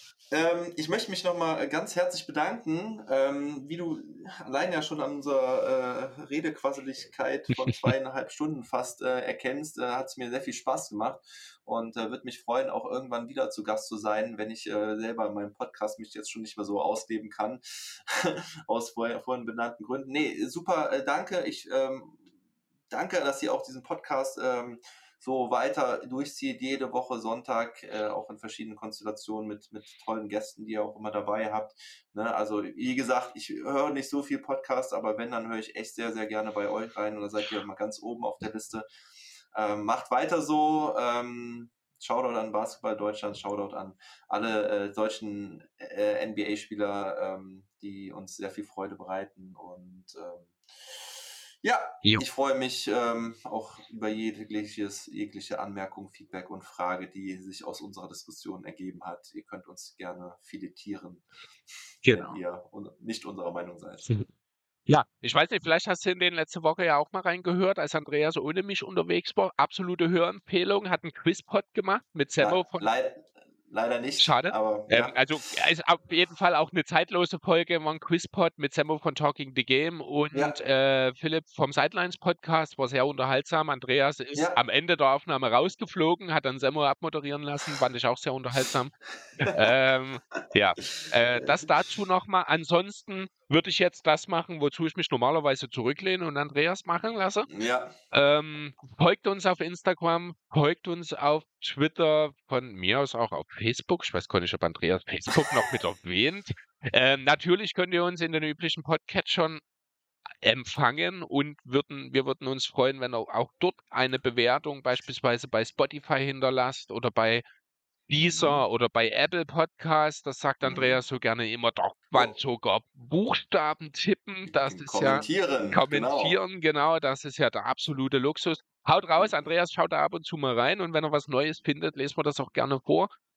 Mhm. Ansonsten, ja, folgt Philly auf mhm. Instagram, mhm. NBA mit deutscher Brille, auf Twitch, Wohl. auf YouTube.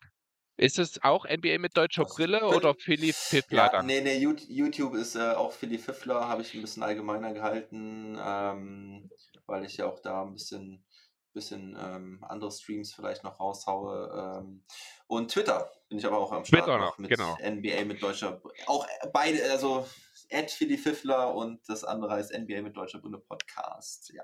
Alles klar. Genau. Ja, genau. Also entweder Philly Fiffler oder NBA mit deutscher Brille. Irgendwo findet ihr ihn überall. Das ist, ist nicht so schwer zu finden, ja. Genau. Gut, dann glaube ich, habe ich schon ja. alles soweit. Ich danke dir wie verrückt, Philly. Es hat sehr viel Spaß gemacht. Ja. Ich werde mich jetzt direkt an die Nachbearbeitung setzen, denn es ist inzwischen auch schon Sonntagnachmittag. Ja.